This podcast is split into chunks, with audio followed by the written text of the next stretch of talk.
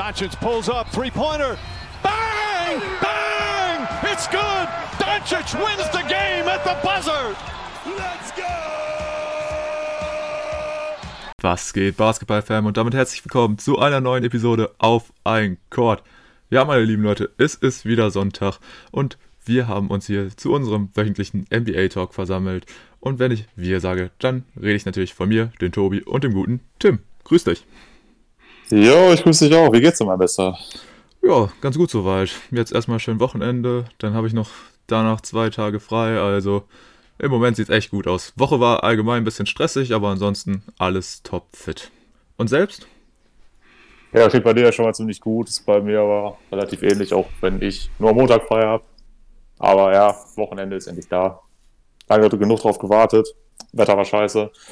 True. Ich sag's halt nur, was so ist, aber ja, sei es drum. Es ist Sonntag, du sagst es bereits.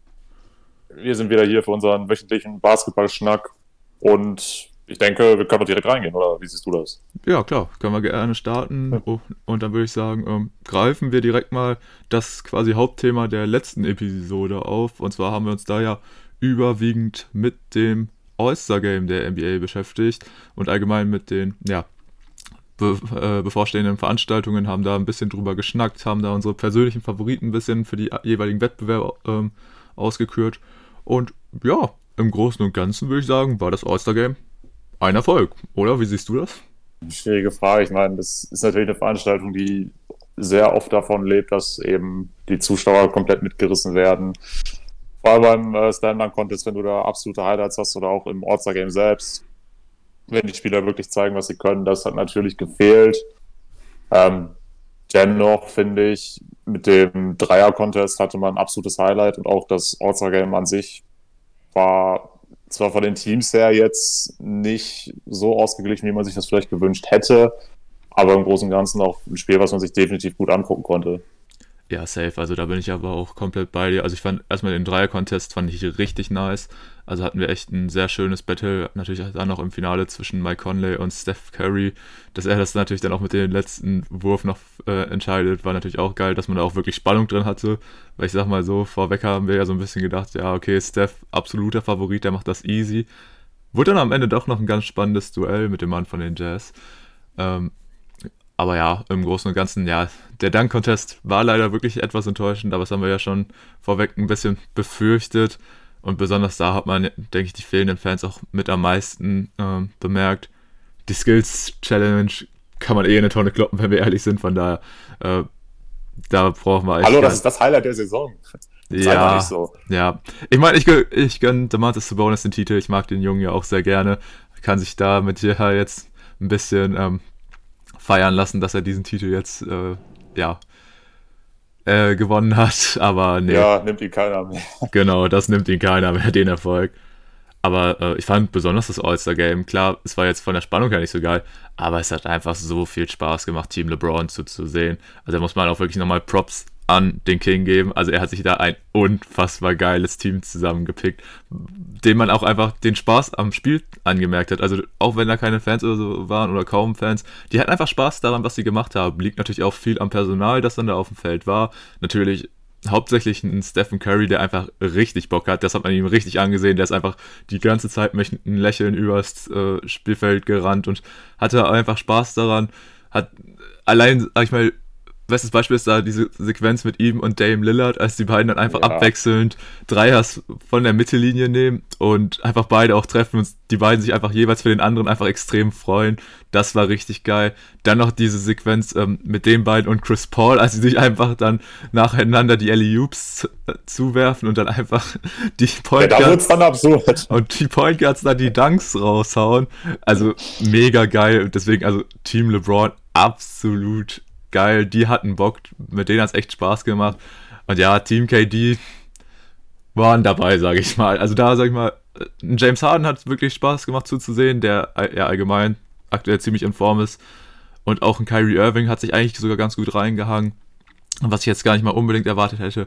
Aber ja, im Großen und Ganzen lief es dann, sag ich mal, vom Ergebnis her so, wie wir uns das vorgestellt haben, dass natürlich Team LeBron viel besser den Ball laufen lässt und ja, im Endeffekt kann man auch noch Janis Antetokounmpo lobend hervorheben, der einfach mal, ich glaube, was 15 aus 15 oder 16 aus 16 gegangen ist. 16 aus 16. 16 aus 16, also komplett krank.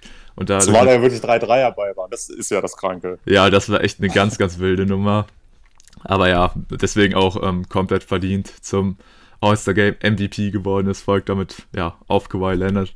Und ja, ich finde alles in allem trotzdem eine ziemlich runde Sache. Klar, man hatte mit der Skills Challenge und den Dunk Contest schon eher Enttäuschungen dabei, aber der Dreier Contest und besonders das All-Star Game haben es in meinen Augen rausgerissen. Von daher, obwohl die Veranstaltung ja insgesamt wirklich sehr kritisch beachtet wurde, natürlich auch von uns, würde ich sagen, es war trotzdem eigentlich ja ein ganz schönes Highlight, sag ich mal, trotzdem von der NBA und eigentlich auch ja eine ganz gute Werbetrommel. Ja, ich fand es auf jeden Fall gut und auch in diesem Jahr vor allem sinnvoll, dass man das auch jetzt nur an einem Tag veranstaltet hat und nicht so wie in der Vergangenheit dann immer von, von Freitag bis Sonntag. Das äh, hat es in meinen Augen auf jeden Fall aufgewertet. Ja, ich war auch ein bisschen überrascht, denn eigentlich bin ich davon ausgegangen, dass im All-Star-Game die Spieler wirklich überhaupt keinen Bock haben werden. Wir hatten es ja angesprochen, so nötig war diese Veranstaltung an sich erstmal nicht dass man dann trotzdem riskiert, alle Spieler an einem Ort zu versammeln. Natürlich dann sehr schwierig. Und dann gab es ja auch noch die Problematik mit Joel Embiid und Ben Simmons, dass die eben dann wieder dem Covid-Protokoll hinzugefügt werden mussten, wo es dann auch schon so ein paar Gerüchte gab, boah, könnte das vielleicht tatsächlich jetzt passieren, dass sich alle Superstars dann im schlimmsten Fall mit Covid infizieren, was ja jetzt nicht so gewesen ist zum Glück. Ja, da Fall würde ich gedacht, also Ortser Game, das wird wahrscheinlich keine Veranstaltung, bei der die Spieler wirklich vollen Einsatz zeigen, aber ja, da wurde ich dann auch überrascht. Janis hatte maximal viel Bock. Du hast ja Steph und Dame auch angesprochen, die wirklich die ganze Zeit einfach nur dieses Spiel genossen haben, für absolute Highlights dann sorgen konnten. Und bei, bei den, bei Team KD, jetzt hätte ich jetzt tatsächlich fast gesagt bei den Nets, denn worauf ich eigentlich hinaus will, ist, dass Kyrie und James Harden wahrscheinlich auch jetzt nicht unbedingt ähm, KD enttäuschen wollten mit ihrer Leistung. Ich weiß jetzt nicht, ob sich dann sowas auch auf die Teamchemie bei den Nets hätte auswirken können. Wahrscheinlich wäre es jetzt nicht der allergrößte Faktor, aber ich denke, wenn dein Franchise-Player dich dann auch wählt im All-Star-Draft, dann wird es natürlich auch zeigen, dass du absolut verdienst gewählt worden bist. War ja, glaube ich, auch so, dass Kyrie der, der erste Pick von Team KD war und auch James Harden der erste dann bei den Reservisten. Da willst du natürlich auch äh, zeigen, dass du absolut verdient an dieser Position gewählt worden bist. Ähm, ansonsten kann ich sagen, Slam Dunk Contest, ja, natürlich nicht äh, das, was wir zum Beispiel 2016 gesehen haben oder auch im letzten Jahr. Ich fand auch Cassius Stanley wurde bei seinem ersten Dank ein wenig von den, von den Judges, ich will nicht sagen verarscht, aber ja, dafür eine 44 zu geben und dann für andere Dunks dann doch ein deutlich höheres Rating, fand ich dann auch ein bisschen unfair, aber das ist natürlich in jedem Jahr dieselbe Leier. So wirklich gerecht ist das ja eigentlich nie wirklich. Ja, aber im Großen und Ganzen finde ich, wenn du diese ganze Veranstaltung an einem Tag austrägst, ist es besser, als da ein ganzes Wochenende für zu planen. Gut, das wird die NBA natürlich gerade aus marketingtechnischen und wirtschaftlichen Gründen anders sehen. Aber in diesem Jahr fand ich, war das auch die einzig sinnvolle Möglichkeit, es überhaupt zu veranstalten. Von daher im Großen und Ganzen gelungenes Event. Ja, und ich finde auch einfach, ähm, dass es dieses alles an einem Tag zu veranstalten, das hat es einfach nochmal zu einer ja, runden Sache gemacht und war dann quasi nicht so voll, ein vollgepacktes Wochenende. Also ich habe jetzt zum Beispiel auch dieses Rising Stars Game jetzt nicht unbedingt vermisst. Das hätte ich jetzt zum Beispiel nicht unbedingt sehen müssen. Von daher fand ich es all in all eigentlich echt wirklich ein gelungenes Event. Und ja, du hast das, den Ausfall von Ben Simmons und Joel Embiid dann auch angesprochen, aber da muss man ja auch wirklich die NBA loben. Da haben sie genau richtig gehandelt, haben die beiden Jungs dann rausgenommen, sodass sie nicht in Kontakt mit anderen Spielern gekommen sind und dadurch, ja, waren sie ja im Endeffekt auch negativ, aber es gab auch keine Gefahr, dass sich andere Spieler da noch irgendwie anstecken. Von daher, ja, einfach eine runde Nummer und denke ich mal auf jeden Fall deutlich besser, als es viele insgesamt erwartet haben. Aber gut, so viel erstmal zum All-Star-Game. Dann würde ich sagen, ja, gucken wir einfach mal so ein bisschen, was wir in dieser Episode besprechen. Und da würde ich sagen, Tim, möchtest du da die Zuschauer einmal abholen? Ja, ich äh, werde natürlich meiner Aufgabe hier mal wieder gerecht werden wollen. Ähnlich wie James Harden und Kyrie im All-Star-Game. Nein. Also, wir werden äh, beginnen, denn es war mal wieder soweit. Unser ganz persönliches Duell. Tobis Mavs gegen meine Nuggets. Sie trafen zum dritten Mal in der Saison aufeinander. Wir werden das Spiel natürlich in allen Facetten beleuchten. Und anschließend werden wir die Midseason Awards vergeben. Denn mit dem All-Star Break war natürlich jetzt auch die erste Saisonhälfte vorbei. Wir werden noch mal gucken, wer sind aktuell unsere Top-Favoriten auf die Season Awards, werden noch mal so ein bisschen vergleichen mit unseren Einschätzungen vor der Saison. Und ja, diese beiden Themen sind es dann für heute, denn ich denke, gerade was die Awards angeht, kann man wieder sehr viel diskutieren. Und deswegen würde ich sagen, nicht lang schnacken, Kopf in den Nacken, lass uns starten. Ja, sehr gerne. Und ja, ich bin auch voll bei dir. Also die zwei Hauptthemen reichen mir persönlich auch schon, weil, wie gesagt, diese Woche war ein bisschen stressig. Ich habe gar nicht allzu viel mitbekommen diese Woche in der NBA. Von daher passt mir das sogar ganz gut, dass wir da jetzt nicht allzu viele Themen haben. Aber ich denke, es wird trotzdem auf jeden Fall, ja, eine ganz bummelige Veranstaltung hier. Von daher, ja, lass uns direkt mit dem Duell unserer beiden Lieblingsfranchises starten. War ja jetzt vor dem Duell ziemlich ausgeglichen. Jeweils ein Sieg bei meinen Mavs, ein Sieg bei deinen Nuggets. Waren aber beide äh, jeweils zwei ziemlich knappe Spiele. Das eine, das erste Duell konnten ja meine Mavs knapp in der Overtime gewinnen und ich glaube, das zweite dann deine Nuggets. Ich glaube, das waren aber auch nur mit vier Punkten oder so. Also es war eine relativ knappe Veranstaltung. Und ja, da hat man sich natürlich gefragt, wie sieht es bei diesem dritten Aufeinandertreffen aus zwischen den Mavs und den Nuggets? Und ja, also im Großen und Ganzen kann ich schon mal sagen, ich war im Endeffekt zufrieden, denn meine Mavs konnten sich den Sieg sichern mit 116 zu 103, konnten sie sich dann durchsetzen. Und ja, natürlich vor dem Spiel ein paar Personalien im Fokus, besonders natürlich dieses Matchup zwischen Christoph Porzingis, der meine ich jetzt auch zum ersten Mal gegen die Nuggets dabei war. Ich, beim ersten Mal war er safe nicht dabei, ich glaube beim zweiten Spiel auch nicht. Und jetzt war er halt dabei und dann natürlich dieses Matchup zwischen ihm und Nikola Jokic stand da besonders im Fokus. Und ja, ich muss sagen, ich war auf jeden Fall nicht enttäuscht von meinem Unicorn, denn Christoph Porzingis hat ein richtig gutes Spiel abgeliefert. Ist am Ende mit ja, 25 Punkten rausgegangen, dazu 6 Rebounds, 3 Blocks und allgemein, ja, auch aus dem Feld super effektiv. 10 von 15 aus dem Feld, 5 von 7 von der Dreierlinie, also wirklich ein saustarkes Spiel vom guten Letten. Deshalb, ja, das war schon mal so die erste wirklich positive Erscheinung bei meinen Mavs und ja, Ansonsten, wie würdest du den Auftritt von Porzingis bewerten? Ja, ich fand gerade im ersten Viertel, da wurde er teilweise von, von Jokic doch ein wenig auseinandergenommen. Also zumindest defensiv hat er mich jetzt nicht voll überzeugen können. Aber ich meine, gerade diese 5 von 7 von der Dreierlinie, die er geschossen hat, die sprechen natürlich für sich. Und ich finde, in der Offensive hast du auch in diesem Spiel immer mal wieder gesehen, warum besonders am Anfang seiner Karriere immer wieder diese Vergleiche mit, mit Dirk Nowitzki aufgekommen sind. Der hat offensiv tatsächlich sehr, sehr stark performt. Das hätte ich ihm so jetzt auch nicht zugetraut.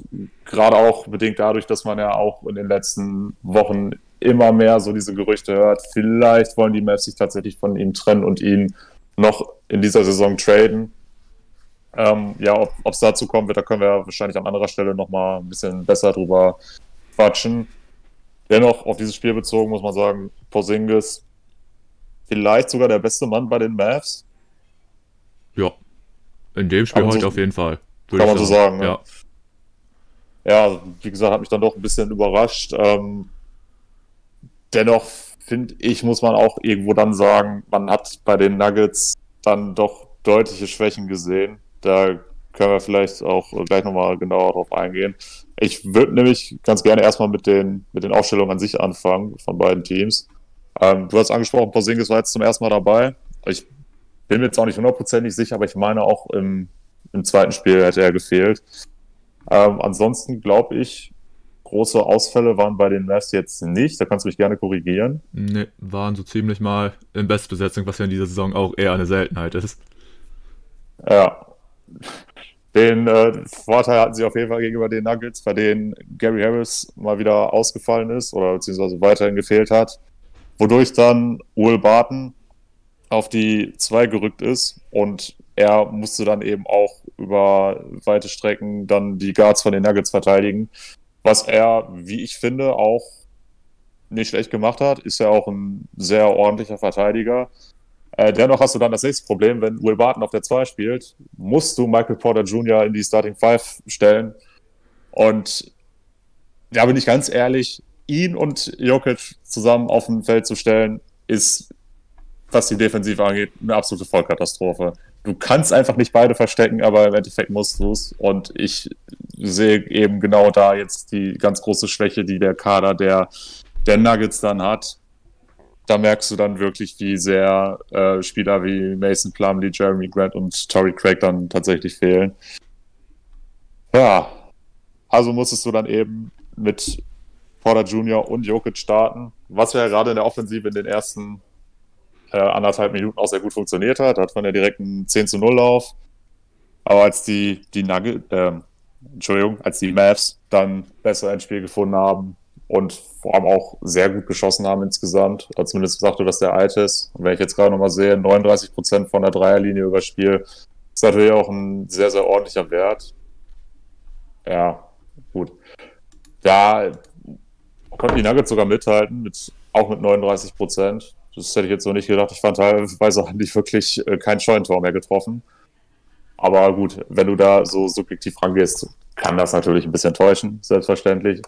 Aber insgesamt die, die Mavs dann mit der deutlich besseren Field Goal Percentage, 48,8 zu 41,1, spricht dann schon Bände und ja gut, wenn man jetzt die, die Garbage im vierten Viertel dann so ein bisschen ausklammert, muss man wirklich sagen, dass die, die Mavs im zweiten und dritten Viertel deutlich überlegen waren. Im ersten haben die Nuggets sehr gut angefangen, aber dann eben nachgelassen, beziehungsweise die Mavs haben sich deutlich gesteigert. Ja, im vierten Viertel war das Ding halt schon durch, muss man ja ehrlich so sehen. Da waren die, ich glaube, ganz am Anfang waren die Mavs schon mit 20 vorne oder so. Ja, also der höchste Lead bei den Mavs waren 21 Punkte zwischendrin und bei den Nuggets halt diese 10 am Anfang. Also da ja. ist dann wirklich sehr schnell gewechselt. Also nach diesen, nach diesen 10 zu 0 Start habe ich mir auch so gedacht, ach du Scheiße, das kann sich ja in eine ganz ekelhafte Richtung entwickeln, weil die Nuggets natürlich echt brandteils reingestartet sind, haben da gefühlt alles getroffen. Also da habe ich mir echt so gedacht, uiuiui, also wenn die jetzt richtig heiß laufen, dann wird es eine richtig schwierige Nacht. Aber ja, das hat sich dann Gott sei Dank aus meiner Perspektive äh, schnell wieder beruhigt. Ja, ja, äh, sollte nicht so sein, auch wenn wir natürlich alle wissen, dass die Nuggets auch gerne mal 20 Punkte aufholen, aber scheinbar können die das nur in den Playoffs und da war dieses Regular Season Game dann doch nicht, äh, ja, hatte dann doch nicht den hohen Stellenwert, den es vielleicht gebraucht hätte. Äh, ansonsten muss ich natürlich sagen, Will Barton fand ich der beste Spieler auf Seiten der Nuggets mit äh, 23 Punkten und auch 5 von 10 von draußen. Auch in der Defensive. Er natürlich ein absoluter Faktor. Im Gegensatz zu Michael Porter Jr., der auch 23 Punkte hatte, in deutlich weniger Spielzeit, aber ja, der, ich, ich weiß nicht, wie du den verstecken willst in der Defense. Es, es geht nicht. Es, es geht einfach nicht. So, und dann auch ein Jamal Murray, der im Spiel am Tag zuvor gegen die Grizzlies, ich glaube, 1 von 14 geschossen hatte, hatte auch nur 4 von 13. Da fand ich es auch äh, eine sehr spannende Entscheidung von Rick Carlisle, dass ganz am Anfang der gute Josh Richardson wirklich Murray überhaupt keinen Meter gelassen hat. Direkt in der Hälfte der Nuggets wurde er attackiert, damit er gar nicht erst ins Spiel findet, was ja auch sehr gut funktioniert hat, muss man sagen. Ähm, 4 von 13 hat er jetzt am Ende und da bin ich mir jetzt auch nicht mehr ganz sicher, aber ich glaube, er hat auch in der ersten Halbzeit sogar nur einen getroffen aus dem Feld. Also das war wieder keine Glanzleistung von Jamal Murray. Er ist aktuell nicht in der besten Verfassung. Ich hoffe natürlich, dass sich das dann, wenn es Richtung Playoffs geht, dann wieder ändert. Aber gut, da muss man mal abwarten. Ansonsten von der Bank äh, 27 Minuten hat der gute Facundo Campazzo bekommen und dabei nicht einen Punkt erzielt. Hat mich auch überrascht. Ähm, sechs Assists sind natürlich schön, definitiv. Aber dass er gar nicht gescored hat, wundert mich dann schon, aber gut, er hat auch nur zwei, zwei Würfe genommen. Ja, ist nun mal manchmal so, dass es da nicht so läuft. Der gute Isaiah Hartenstein wurde, ähm, ich nenne es jetzt mal positiv, er wurde geschont. Ich weiß noch nicht wofür, aber er wurde bestimmt geschont. Den haben wir leider auch wieder nicht gesehen. Ähm, allerdings, das hat mich sehr gefreut, ähm, Michael Green hat jetzt nach mehreren Spielen auch mal wieder Einsatzzeit bekommen, da er auch verletzt war. Der soll der auch ein bisschen mehr Tiefe geben, aber genug Tiefe ist da in meinen Augen immer noch nicht da. Dennoch bleibt mir zu guter Letzt natürlich nur zu sagen, Glückwunsch an die Maps für den Sieg. Haben sie in diesem Spiel definitiv verdient, ohne Frage. Und da bin ich mal gespannt, wie es jetzt auch mit äh, Christoph Vorsingis weitergeht. Ja, erstmal natürlich, also ich nehme erstmal das Lob stellvertretend für die Mess an. Nein, Spaß. Äh, war wirklich ein äh, schönes Spiel. Und ich habe mich echt mal gefreut, dass die Mavs. ey, also aus meiner Sicht, ich rede jetzt aus meiner Perspektive, Tim. Du hast gerade deine Corner, jetzt äh, ist Zeit für ja, meinen Take. Beruhig dich doch mal. Nein, Spaß. Äh, also, du hast natürlich schon angesprochen, Porzingis jetzt wirklich ein gutes Spiel abgeliefert und das hat der Junge sich jetzt auch einfach mal verdient, nachdem ja wirklich, ja, die letzten Tage, Wochen die Kritik an ihm, sag ich mal, immer größer geworden ist und natürlich diese Trade-Rumors, die begleiten ihn jetzt quasi so die ganze Zeit, seitdem er jetzt auch von seiner Verletzung zurück ist. Und ja, das ist halt allgemein, sag ich mal, so ein leidiges Thema, dass viele Fans und natürlich auch Med die Medien, dass sie quasi schon dieses Projekt äh, zwischen Doncic und Porzingis als ja, Superstars bei den Mavs als gescheitert ansehen, wo aber wirklich viele auf, aus der Mavs-Fanbase sagen, ey, gib den Jungs doch erstmal die Zeit. Also wirklich dieses Duo hat so selten zusammengespielt. Es war so selten, dass beide mal wirklich zeitgleich fit waren und auch wirklich eingespielt waren. Meistens war es so, ein Porzingis kam gerade aus der Verletzung wieder, hat vier, fünf Spiele gemacht, war wieder draußen. Und deshalb, ja, finde ich es auch ziemlich überzogen, wenn man sagt, äh, ja, Porzingis muss getradet werden. Dass es die Gerüchte gibt, kann ich mir vorstellen. Und ein fitter Porzingis kann auch vielen Mannschaften weiterhelfen. Deswegen kann ich es verstehen, dass es die ganze Zeit um ihn Gerüchte gibt. Aber jetzt, wenn man sich so eine Performance, so eine Performance wie jetzt gegen die Nuggets wünscht man sich natürlich von ihm. Und so wird er dem Mess natürlich auch definitiv weiterhelfen. Und so will ich auch keinen Grund sehen, ihn dann abzugeben. Du hast schon angesprochen, also defensiv gerade am Anfang sah es gegen Jokic ein bisschen schwierig für ihn aus. Aber ich finde, das war halt generell dieses Matchup zwischen den beiden ziemlich interessant. Beide jetzt nicht unbedingt, obwohl sie halt wirklich so körperlich, trotzdem natürlich, das sind riesige Jungs. Porzingis ist nochmal ein Stück länger als Jokic, dafür Jokic ein bisschen bulliger, aber jetzt wirklich nicht gerade als die begnadetsten Verteidiger bekannt. Deswegen war es ziemlich interessant zu sehen, wie die sich beide eigentlich kaum wirklich gegenseitig gut verteidigen konnten. Das war wirklich eine, ganz interessant zu sehen. Aber ja, Porzingis hat halt wirklich diesen Dreier. Wenn er ihn trifft, dann ist es einfach eine Waffe und da kann halt auch dann Jogic nichts gegen machen. Aber, oder generell die wenigsten Verteidiger. Generell muss ich sagen, hat mir auch das Pick and Roll zwischen Porzingis und Doncic gut gefallen. Und ansonsten, ja, du hast ihn auch schon angesprochen, Jason Richardson richtig gutes Spiel gemacht, weil er am Anfang wirklich ein absoluter Kettenhund für Jamal Murray hat dafür gesorgt, dass der Junge gar nicht ins Spiel reinkam und dann selber auch noch 20 Punkte, ein bisschen an der Radar erzielt. Also das hätte ich wirklich jetzt nicht gedacht, dass es wirklich dann noch so viele Punkte waren. Ähm, nee, aber das hat er wirklich gut gemacht. Ansonsten Maxi Kleber auch wirklich ein sehr solides defensives Spiel gemacht, genauso wie in Dorian Finney-Smith. Also die beiden einfach, ja, wie immer, wie man es von den kennen, defensiv waren Hasseln. Und ansonsten, ja, schöne Geschichte auch. Ähm, Dwight Powell von der Bank hat elf Rebounds geholt, was ziemlich krass war. Also ich glaube, das sollte auf jeden Fall für diese Season sein, äh, ja, Season High sein. Und dass die Mavs sogar mal ein Team geout-reboundet haben, ist ja auch eine absolute Seltenheit. Ich meine, klar, die Nuggets jetzt auch nicht als die elitären Rebounder bekannt, aber dass die Mavs mal mehr Rebounds holen, ist ja auch eine Seltenheit. Ich glaube, waren im Endeffekt auch nur vier. Und das ist schon auch angesprochen, auch von der Dreierlinie, das war ziemlich ausgeglichen. Beide jeweils mit 39 Prozent. Und dann war es am Ende wirklich so diese minimalen Unterschiede bei den Field Goals und bei den Free Throws auch. Da waren die Mavs auch mit 87 Prozent schon nochmal eine ordentliche Ecke besser als die Nuggets mit den 72. Aber ja, insgesamt halt so ein Spiel, wenn die Mavs so eine Leistung gegen wirklich eine sehr gute Mannschaft wie die Nuggets eben bringen können, dann lässt einen das auf jeden Fall positiv in die Zukunft gucken. Und ansonsten auch, ich meine, du hast auch schon ein paar Jungs äh, lobend angesprochen, gerade bei den Nuggets von der Bank. Ich war auch ehrlich mit der äh, Bankleistung hier von den Mavs zufrieden. Wie gesagt, Dwight Powell habe ich schon angesprochen. Gutes Spiel gemacht. Ähm, Jalen Bronson auch, von dem ich ja generell sehr guter Fan bin, der wirklich auch die Minuten, in denen Luca dann mal draußen ist und die beiden nicht zusammen auf dem Platz stehen, schafft es auch wirklich ganz gut, das Spiel zu übernehmen und auch mal für andere zu kreieren. Das macht der Junge wirklich gut und ja, ansonsten Tim Hardaway Jr.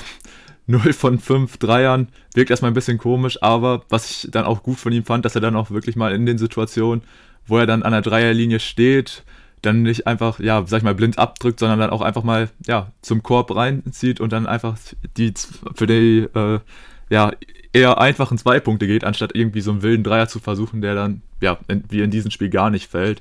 Von daher, ja, hat er mich da auch ein bisschen positiv überrascht, dass er dann auch mal, sag ich mal, nicht nur blind immer abdrückt, sobald er die Möglichkeit hat. Von daher, ja, insgesamt sehr, sehr guter, solider Teamerfolg von den Mavs. Und ja, so viel dann auch erstmal von meinem Take zum Spiel. Ich denke, reiht sich in die Reihe der wirklich guten Spiele ein, die wir zwischen diesen beiden Mannschaften bislang gesehen haben. Ne? Gut, ähm, noch besser wird mir das natürlich gefallen, wenn dann auch äh, die, die Nuggets mit voller Mannschaft dann antreten können. Das finde ich ja sowieso immer spannend, wenn ein Doncic dann ein Gary Harris gegenübersteht, der ähnlich wie Josh Richardson natürlich ein maximaler Kettenhund ist und auch ein Guard mal komplett aus dem Spiel nehmen kann. Der hat diesmal leider gefehlt, der war in den ersten beiden Spielen dabei. Das ist natürlich schade. Ähm, aber wo du gerade Tim Hardaway Jr. angesprochen hast, da konnte ich gerade auch mein, meinen Augen kaum trauen. Der hatte wirklich mit Abstand das beste Plus-Minus-Rating von allen Spielern mit plus 22, was schon absurd gut ist. Ähm, ja, du hattest auch noch mal kurz die Rebounds angesprochen. Es war doch ein bisschen deutlicher. 49 zu 41 für die Mavs. Und das war auch so der, der Faktor, der mich am allermeisten wirklich als, als Nuggets-Fan aufgeregt hat. Dass die Defense schon nicht gut war und wenn du dann mal wirklich einen Fehlwurf erzogen hast, ja, dann gab es einfach den Offensiv-Rebound. Oder hast du doch dann die Punkte noch kassiert. Ja, äh, welch Coach der Nuggets würde ich äh, denen erstmal ein paar Takte dazu sagen, aber bin ich nicht, deswegen kann ich äh, ja jetzt auch aufhören, da weiter dieses äh, Spiel zu kommentieren. Du, du, sag, ja, du sagst es, also über weite Strecken kann man sich das schon recht gut angucken und es wird ja auch jetzt im Laufe der Regular Season noch ein viertes Spiel geben. Ich weiß jetzt nicht genau wann, aber das müsste es nach meinem Wissen noch geben. Und äh, da freue ich mich schon drauf. Da werden wir natürlich auch selbstverständlich im Podcast wieder drüber sprechen können. Definitiv. Und wäre auf jeden Fall schön, wenn wir dann wirklich mal beide Teams in der kompletten Bestbesetzung sehen und nicht halt jeweils auf einer Seite dann wirklich einen Ausfall von einem wichtigen Spieler zu beklagen haben. Dann wäre es echt äh, nochmal noch mal eine rundere Sache, aber so, ja, freuen wir uns auf jeden Fall auf das nächste, auf ein Court Derby. Gut, und dann würde ich sagen, haben wir alles zu dem Spiel gesagt gehen wir rüber zu unseren Mid-Season Awards. Und ja, sehr gerne. Ähm, jetzt ist die Frage, mit welchem wollen wir starten? Ähm, Such dir doch mal einen aus. Gott, äh, ja gut. Äh, eigentlich wollte ich dich starten lassen, aber gut, dann suche ich mir das aus und ähm, ich würde sagen, wir fangen einfach mal mit dem ja, offensichtlichsten an.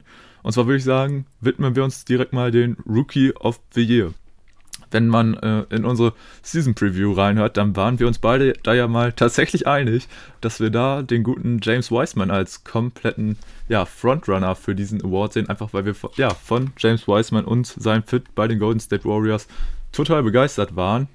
Ähm, mittlerweile muss man sagen, ja, kann man mit diesem Pick nicht mehr mitgehen, denn wir waren uns unsicher, ob er diese Erwartungen erfüllt, aber der natürlich aktuell absolute Frontrunner in dieser Kategorie ist der gute Lamello Ball, der nach anfänglichen Startschwierigkeiten unfassbar gut in die Saison reingekommen ist und mittlerweile ja sowohl in den Punkten als auch in den Rebounds und den Assists einfach ja in allen und den Steals und den Steals in allen Kategorien da bei den Rookies äh, Leader ist. Von daher, dass Lamello Ball Rookie of the Year wird, ist eigentlich ein Selbstläufer mittlerweile. Ich denke, das siehst du nicht anders. Ja, ich möchte einmal kurz äh, mit James Wiseman anfangen. Da war es ja tatsächlich so, dass wir gesagt haben, ähm, zu Saisonbeginn war er von allen Rookies in diesem Pool der Spieler, der schon am weitesten entwickelt war. Den, den Fit bei den Warriors haben wir als nahezu perfekt angesehen. Er konnte äh, direkt als Starter in die Saison gehen, ähm, hat auch direkt am Anfang wichtige Minuten bekommen. Äh, jetzt war auch so ein bisschen sein Problem, dass er dann irgendwann ein bisschen aus der Rotation nicht komplett rausgefallen ist, aber eher von der Bank kam und dann auch jetzt viele Spiele ja, äh, verletzt leider nicht antreten konnte. Deshalb bin auch äh, ich der Meinung, dass wir da als Frontrunner dann mittlerweile einen anderen Spieler haben. Nämlich jemanden, der ja nicht den, den gewöhnlichen Weg in die NBA gefunden hat, also nicht übers College gegangen ist, sondern ähm, vorher im Ausland für Aufsehen gesorgt hat. Ein Point Guard, der vor allem mit seiner äh, Flashiness glänzen kann. Nämlich der gute Facundo Campazzo. Nein, Spaß. oh Gott, oh Gott. Ja, es, ist, es ist natürlich Lamello Ball. Du hast ja auch äh, alle äh, Punkte schon genannt, die dann eben für ihn sprechen. Du hast da 16 Punkte im Schnitt mit 6 Rebounds und 6 Assists. Er ist der äh, Starting Point Guard, was du als Rookie auch nur sehr, sehr selten bist. Ähm, ist aktuell mit den, mit den Hornets auf, auf dem Weg, den keiner von uns vermutet hätte. Sie sind jetzt, glaube ich, Fünfter im Osten, aber sind da im Playoff-Rennen absolut dabei. Und mittlerweile bin ich auch davon überzeugt, dass sie die Playoffs erreichen werden, wenn da jetzt äh, nicht irgendwas komplett schief läuft. Und da hat auch Lamello Ball sehr, sehr großen Anteil ran. Wie gesagt, er ist mittlerweile der Starting Point Guard. Er spielt 29 Minuten. Und auch gerade seitdem er ähm, von der Bank dann in die Starting Rotation ähm, übergegangen ist, hast du nochmal so einen großen Unterschied gesehen. Und ich finde das auch wirklich krass, wie sehr die ähm, Hornet-Spieler ihn respektieren. Und wir auch wirklich alle wissen, wenn dieser Mann auf dem Feld steht, dann macht er jeden von uns besser. Und deswegen finde ich, ist es mittlerweile auch ein absoluter No-Brainer, dass eben Lamello Ball Rookie des Jahres wird. Und was wahrscheinlich auch niemand von uns ihm zugetraut hätte, ist, dass er gestörte 39 Prozent von der Dreierlinie trifft. Das äh, sah in Australien noch ein bisschen anders aus.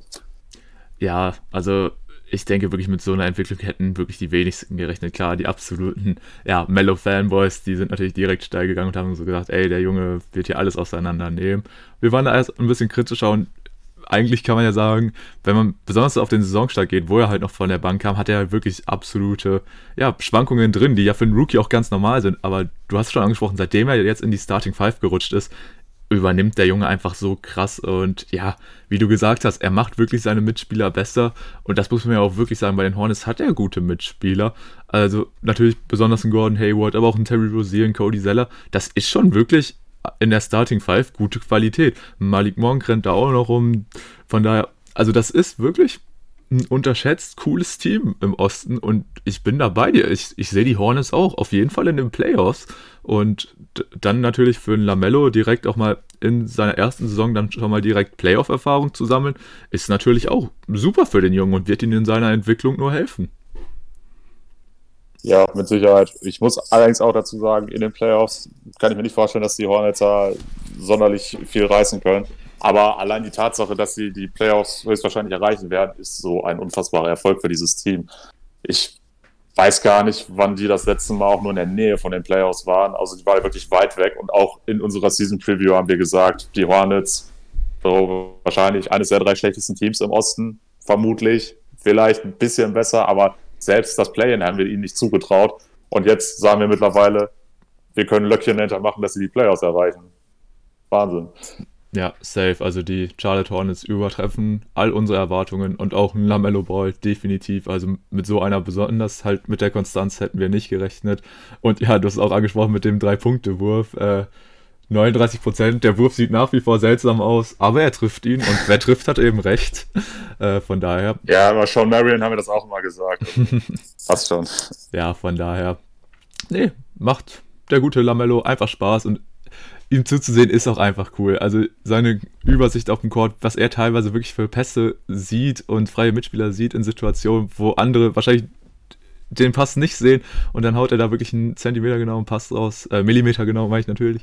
Es ist wirklich, ähm, ja, eine besondere Qualität, die der, Junge, die der Junge hat und mittlerweile kommt es mir halt echt so vor, dass man jetzt einfach merkt, dass er sich wahrscheinlich da in seinen vorherigen Profistationen in Litauen und Australien wahrscheinlich einfach so ich sag mal, so gut wie gar nicht angestrengt hat. Zumindest kann ich mir es sonst nicht erklären, wie, diese, wie dieser kometenhafte Anstieg der Leistungen zu erklären ist. Aber ja. Ja, woher es kommt, ich weiß es auch nicht. Vielleicht musst du Lamello Ball wirklich diesen, diesen Anreiz setzen, dass es wirklich um besonders viel geht.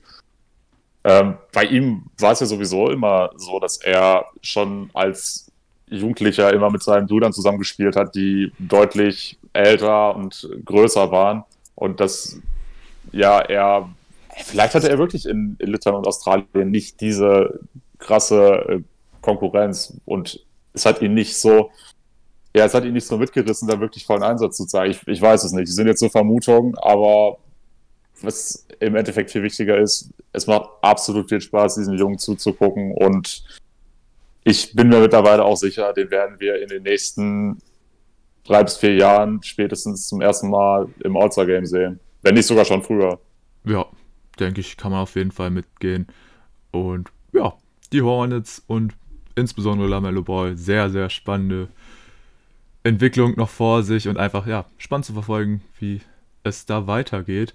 Und ja, wir haben allerdings gesagt, ähm, wir machen allgemein so eine kleine, ja, Top 3 an Predictions, die diesen Award holen können. Ich meine, wir sind uns hier beide ganz klar einig, dass LaMelo Ball Rookie of the Year wird. Aber ja, wir wollen da beide jeweils noch, sage ich mal, zwei Picks reinwerfen, die wir auch ja im Kandidatenkreis sehen. Und äh, ja, klar, bei so einer eindeutigen Sache werden die jeweils zwei andere Picks von uns jetzt äh, gar keine Chancen haben. Aber ja, besonders in den späteren Kategorien, wo es nicht so eindeutig ist, ähm, kann man da, denke ich, auch noch mal ein bisschen näher drüber diskutieren. Und deswegen würde ich sagen, ja, möchtest du erstmal mit einem deiner Picks noch anfangen? Ja, auf Platz 2 sehe ich den guten Terry Sally Burton von den Sacramento Kings, der auch im Schnitt 13 Punkte erzielt, sowie 3,5 Rebounds und 5,2 Assists. Der auch zwar im Regelfall von der Bank kommt, aber dennoch 29,5 Minuten dann auch spielt, hat für einen Rookie auch brutale Dreierquote mit 43 Prozent. Also da gibt es sehr, sehr viele All-Stars sogar, die gerne diese Quote hätten. Äh, er ist ein super Shooter, er ist ein sehr guter Verteidiger auch. Also wirklich dieser, ja, im Endeffekt 3D-Prototyp. Ich glaube, als er wird zwar als Point Guard geführt, aber ich glaube, so oft spielt er gar nicht auf dieser Position. Aber wenn De'Aaron Fox neben ihm spielt, sowieso nicht. Ähm, da könnte ich mir sogar vorstellen, dass Tyrese Burton dann auch irgendwann im Laufe seiner Karriere immer mehr die Rolle eines Shooting Guards bekommen wird, dann irgendwann auch fest auf dieser Position spielt. Ähm, aber ja, wie gesagt, er ist ein sehr, sehr guter Schütze. Er verteidigt gut, ähm, spielt natürlich jetzt in nicht im allerbesten Team, muss man fairerweise sagen, beziehungsweise sogar ein Team, was nicht nur nicht gut spielt, auch ein Team, was keine so interessiert. Was ein bisschen schade ist, da er da so ein bisschen untergeht. Aber das ändert nichts daran, dass er konstant sehr, sehr gute Leistungen bringt. Und ja, wenn Lamello Ball jetzt nicht in diesem Jahrgang dabei gewesen wäre, dann kann man mit ihm mit Sicherheit auch einen Case machen, den Titel zu gewinnen. Ja, und da bin ich ganz bei dir. Mein zweiter Pick wäre hier auch der gute Tyrese Halliburton spielt auch sehr, sehr viele Minuten, wie du gesagt hast. Dazu auch über 5 Assists per Game. Ist auch bockstark für einen Rookie. Und ja, spielt halt wirklich nicht bei dem besten Team. Aber gut, das haben wir vor der Saison auch bei einem Lamello gesagt und der führt jetzt wahrscheinlich seine Hornets in die Playoffs. Aber dass man das von den Tyrese Halliburton bei den Kings nicht erwarten kann, das ist ja, oder allgemein von einem Rookie nicht unbedingt erwarten kann, das ist ja klar. Aber im Großen und Ganzen hast du schon angesprochen, da haben die Kings mit Tyrese Halliburton wirklich einen sehr interessanten jungen Combo-Guard sich gesichert. Und zusammen mit Jaron Fox, finde ich, ist es auch wirklich ein sehr interessanter Backcourt für die Zukunft. Und ja, jetzt erstmal für die nächsten Jahre kommt es für die beiden auch einfach daran, ja, sich noch ein bisschen besser einzuspielen, Erfahrung zu sammeln. Und ja, wenn die Kings halt weiterhin scheiße sind, vielleicht haben sie ja das Glück, in den kommenden Draft-Jahrgängen auch nochmal wirklich gute Picks zu ziehen. Und dann holen sie sich vielleicht nicht einen Marvin Bagley über den Luka Doncic. Nein, Spaß. Kleiner Seitenhieb muss hier sein. ähm, Gott sei Dank haben sie es nicht gemacht. Da, deswegen da nochmal Kuss an die Kings. Geht raus. nee, aber wie gesagt, ähm, die haben da schon ein paar vielversprechende Jungs mit bei und die, die werden für die Zukunft, denke ich, ganz gut aufgestellt sein, wenn die, sie die Jungs da beisammenhalten und die auch einfach, wenn sie es schaffen, die Jungs gut zu entwickeln. Und ansonsten, ja, denke ich, freut es einen einfach, dass man sieht, dass sich auch jemand wie Tyrese Halliburton, der so ein bisschen unter dem Radar war, wurde ja, glaube ich, auch relativ spät gepickt. Ich glaube, irgendwie an der 12 oder so. Auf jeden Fall nicht. Ja, ich glaube, ich glaube, er war noch ein Lottery-Pick, aber schon. War er noch ein Lottery-Pick? Aus, aus, den Top, aus den Top 10 ist er auf jeden Fall gefallen. Ja, mm, ja genau. Und von daher, ja, ist ja cool, dass das hier auch, sag ich mal, noch ein bisschen dann den Kritikern zeigt oder allgemein auch den Teams, die nicht so viel Potenzial in ihnen gesehen haben. Von daher, ja, finde ich schön, dass wir uns auch beim zweiten Platz beim Rookie of the Year einig sind. Und jetzt bin ich natürlich mal gespannt, ob wir uns das beim dritten Platz auch sind. Da darfst du gerne wieder vorlegen. Ich darf wieder vorlegen. Okay, also beim dritten Platz war es so, da gab es zwei Spieler, zwischen denen ich mich dann entscheiden musste. Äh, der eine Spieler hat dann etwas bessere Stats als der andere.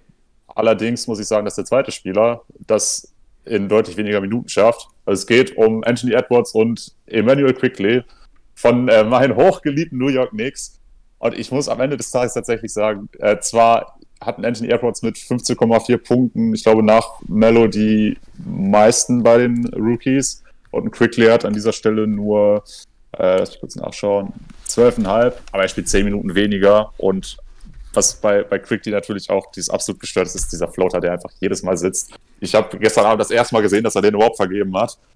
Und deswegen ist mein Pick Emmanuel Quickly. Er spielt leider nur 19 Minuten, äh, da er auch ja, jetzt relativ viel Konkurrenz hat auf der Point Guard Position bei den Knicks mit äh, Alfred Payton und jetzt seit neuestem eben auch ähm, Derrick Rose und äh, Frank Nilikina läuft da auch noch rum, der auch einige Minuten bekommt. Oft und trotzdem, Quickly macht in der doch relativ begrenzten Spielzeit im Schnitt 12,5 Punkte, trifft 92% von seinen Freiwürfen und auch 38% von seinen Dreiern. Und ich, ich, ich weiß, dass du es ähnlich siehst. Es macht einfach so viel Bock, diesen Jungen zuzugucken. Weil die, dieser Floater, du weißt einfach, wenn er den loslässt, er wird zu 99 Prozent wirklich dann auch im Korb landen. Äh, was man beim Anthony Edwards natürlich noch sagen kann, ist, dass er ja, einfach ein geisteskranker Athlet ist, aber noch relativ wenig Game hat. Und da ist auch die Frage, ob da, wie viel da überhaupt noch kommen kann. Äh, klar, packt er immer wieder einen unfassbar geilen Dank aus, aber das, das war es dann auch. Da finde ich, hat Quickly doch all around das deutlich bessere Game. Und es macht mir dann auch mehr Spaß, ihm zuzugucken. Deswegen mein dritter Pick, der gute Emmanuel Quickly von den New York Knicks. Ja, nice. Dann haben wir da doch zum Ende hin nochmal einen Unterschied. Ich muss sagen, ich hatte natürlich auch, ähm, ja, genau die gleiche Problematik, sag ich mal, dass ich mich zwischen den beiden Jungs, also Anthony Edwards und Emmanuel Quickly, entscheiden musste. Ich habe aber schon so ein bisschen drauf gegambelt, dass du vielleicht einen Quickly nimmst. Ähm, deswegen habe ich mir gedacht, okay, nehme ich mal den guten Anthony Edwards. Ähm, aber es haben sich auf jeden Fall beide Jungs ähm, verdient, dass wir hier sie nochmal ein bisschen genauer beleuchten.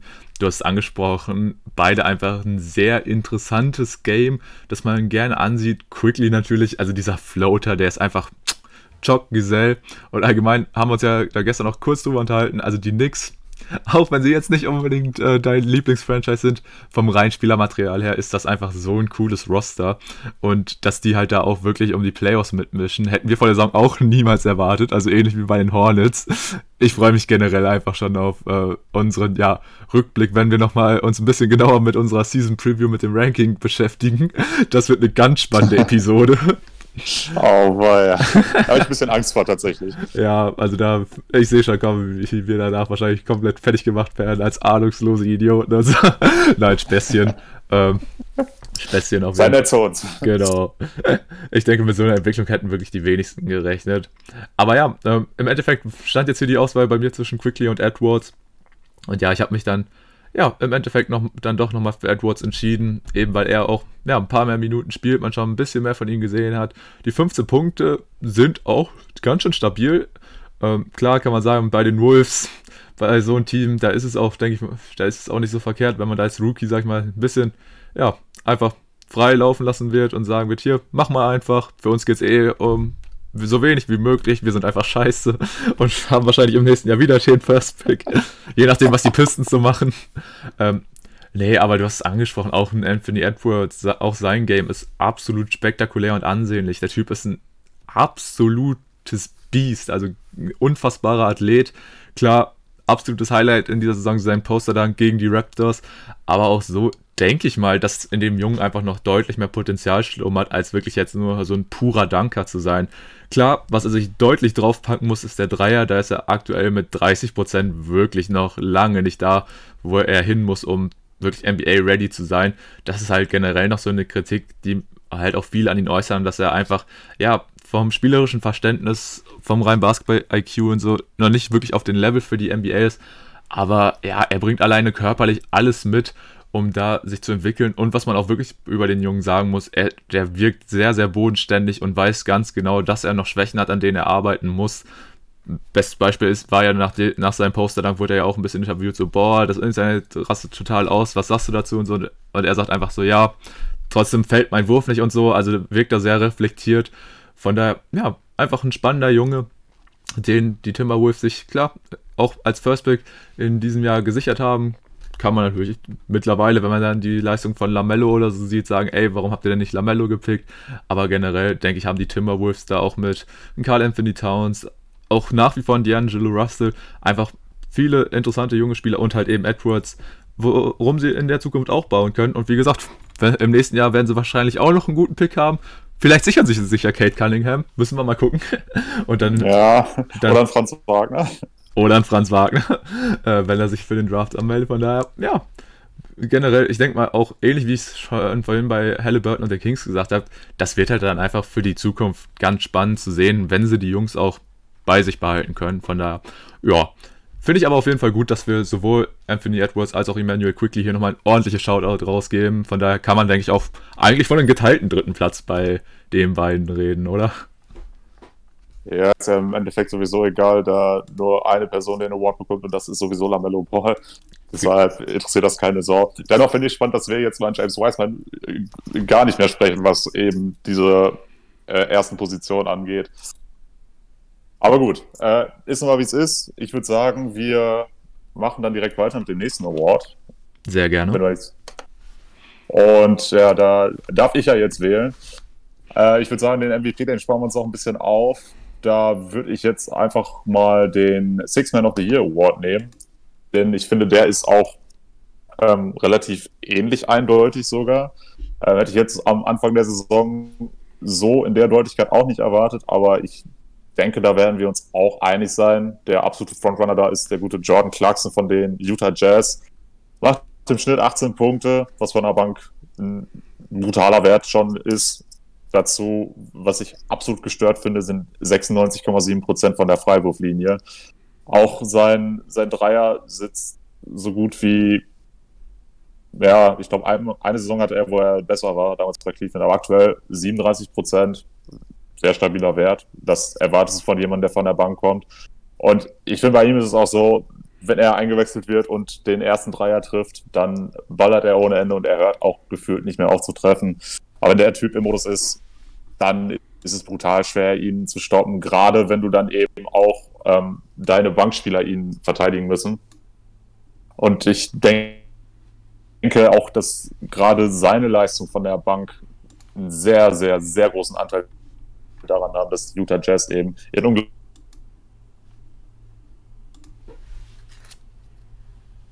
unglaublichen brutal, wenn du schon mit Mike Conley und Donovan Mitchell starten kannst und dann noch einen Jordan Clarkson von der Bank bringen kannst, gerade wenn er eben in dieser Form ist. Und ja, deswegen mein Number One Pick für diesen Award, der gute Jordan Clarkson.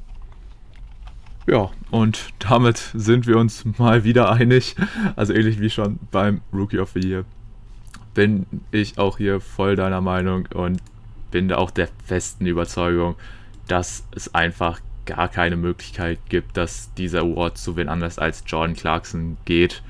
Und man muss ja auch mal sagen, die Jazz allgemein kriegen relativ wenig Credit, oder allgemein die Spieler der Jazz kriegen relativ wenig Credit für das, was sie in dieser Saison leisten wenn ich mir also ein bisschen auf, ja, darauf gucke, dass ein Donovan Mitchell und Rudy Gobert auch beim All-Star-Game als beiden letzten Picks da waren beim Draft. Aber nee, ähm, natürlich, die Jazz, wir haben sie auch schon oft genug beleuchtet, dass sie einfach einen geilen Basketball spielen. Und da hat sich ein Jordan Clarkson auf jeden Fall auch so eine Individualauszeichnung verdient, weil, ja, was er einfach von der Bank nochmal für eine Power bringt, ist einfach bockstark. Und ja, bringt dir wirklich das, was du von ihm erwartest, einfach pures Scoring ansonsten, ja, ist, dass er halt jetzt nicht der größte Assistgeber oder so ist, das ist ja auch bekannt. Mit knapp über zwei ist halt für einen Guard jetzt nicht unbedingt überragend, aber wir wissen alle, also wenn Jordan Clarkson aufs Parkett kommt, dann ist sein Hauptziel einfach nur scoren, scoren, scoren und das macht er auch einfach im Moment und hebt da die Jazz nochmal deutlich von anderen, ja, Kandidaten hervor, weil so ein Scoring bringt halt im Moment wirklich kein anderer. Von daher, ja, denke ich mal, eigentlich ein kompletter No-Brainer-Pick für den Six Man of the Year. Ja, definitiv. Also da sollte es wirklich keine Zweifel geben. Aber ich bin auf jeden Fall mal gespannt, äh, wen du noch so in der Reserve hast. Ähm, ja. ja. willst du einfach mal mit deinem zweiten Pick weitermachen? Ja, kann ich gerne machen. Ähm, mein zweiter Pick, ähm, ja, bei den erweiterten Kandidaten habe ich mir hier tatsächlich ein bisschen schwerer gemacht als beim Rookie of the Year, vor allem weil man beim Six-Man, finde ich, hat man das nicht unbedingt so immer auf dem Schirm wie jetzt bei den Rookies und guckt da immer so in die Stats rein. Ähm, aber ich habe mich hier für den guten Chris Boucher von den Toronto Raptors entschieden. Liefert auch von der Bank sehr ordentliche Zahlen mit 14 Punkten und 6 Rebounds. Sieht das auch sehr ordentlich aus und generell die Raptors haben sich ja auch ja, nach einem eher schwächeren Start jetzt wieder relativ gut gefangen. Stehen zwar immer noch negativ, aber trotzdem ähm, ja, kommen sie mittlerweile ein bisschen besser rein, auch wenn sie jetzt aktuell wieder auf einer 4-Game-Losing-Streak sind, aber ja, das wird schon wieder. Und ich denke auch, Chris Boucher ist da jemand, der einfach von der Bank nochmal für guten Impact sorgt. Von daher, ja, aber muss ich jetzt auch ehrlich gestehen, ich habe jetzt nicht gerade die meisten Raptor-Spiele gesehen, deswegen, ja, der Eye-Test ist da jetzt wirklich nicht so da, von daher, ja, habe ich da auch ein bisschen mehr auf die Zahlen geachtet, muss ich ehrlich zugestehen. Ja, finde ich spannend, denn ich habe auch Chris Boucher da zwei. Stabil. Ja, weil bei mir war es auch tatsächlich so, dass ich da lange überlegen musste, wen nimmst du da? Ich meine, gut, John Clarkson, den, den hat man irgendwo auf dem Schirm. Bei den anderen Teams, aber gerade was eben so die, diese Top-Contender angeht, hatte ich jetzt so spontan niemanden, wo ich sage, ja, der kommt immer von der Bank und der macht das immer richtig gut. So diese, diese Standardkandidaten, die du da eigentlich immer hast, so wie Montrezl Harrell, der aktuell ja Titelverteidiger ist, wenn man so will, oder Lou Williams, der den gefühlt jedes Jahr gewinnt, die sind dieses Jahr einfach nicht so der Faktor. Und dann äh, habe ich ein bisschen gecheatet und mir mal die Wettquoten angeguckt und da war auch ein äh, Chris Boucher sehr weit vorne. Und ja, wenn du 14 Punkte von der Bank bringst, bei 53,6 Prozent aus dem Feld und äh, was ich auch jetzt für einen Center sehr, sehr stark finde, 44,1 von der Dreierlinie, dann machst du vieles richtig und dann ist der auch immer ein sehr, sehr wertvoller Mann für deine Second Unit. Und da kannst du auf jeden Fall auch einen Case für ihn machen. Natürlich Jordan Clarkson mit den Leistungen noch ein bisschen über ihm. Und was auch noch sein Vorteil ist, ist, dass er gerade einfach beim besten Team der Liga spielt. Da kann Chris Boucher dann nicht mithalten. Dennoch hat er jetzt gerade in diesem Jahr sehr davon profitiert, dass die äh, Raptors gefühlt alle ihre Big Men verloren haben.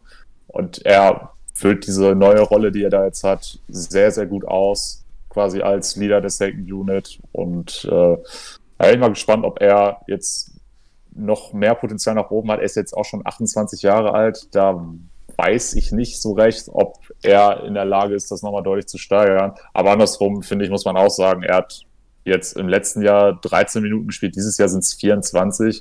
Wir haben auch schon Bankspieler gesehen, die über 30 Minuten gespielt haben. Von daher könntest du ihn eigentlich auch noch ein bisschen mehr integrieren sogar.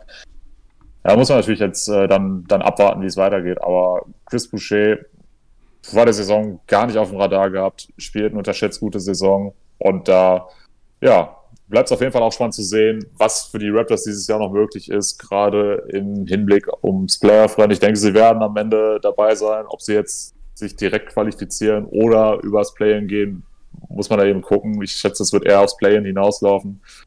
Aber wie das nun mal zum jetzigen Zeitpunkt der Saison so ist, da muss man sich noch ein paar Wochen gedulden und dann ja, kann man das am Ende der Saison dann nochmal anders bewerten.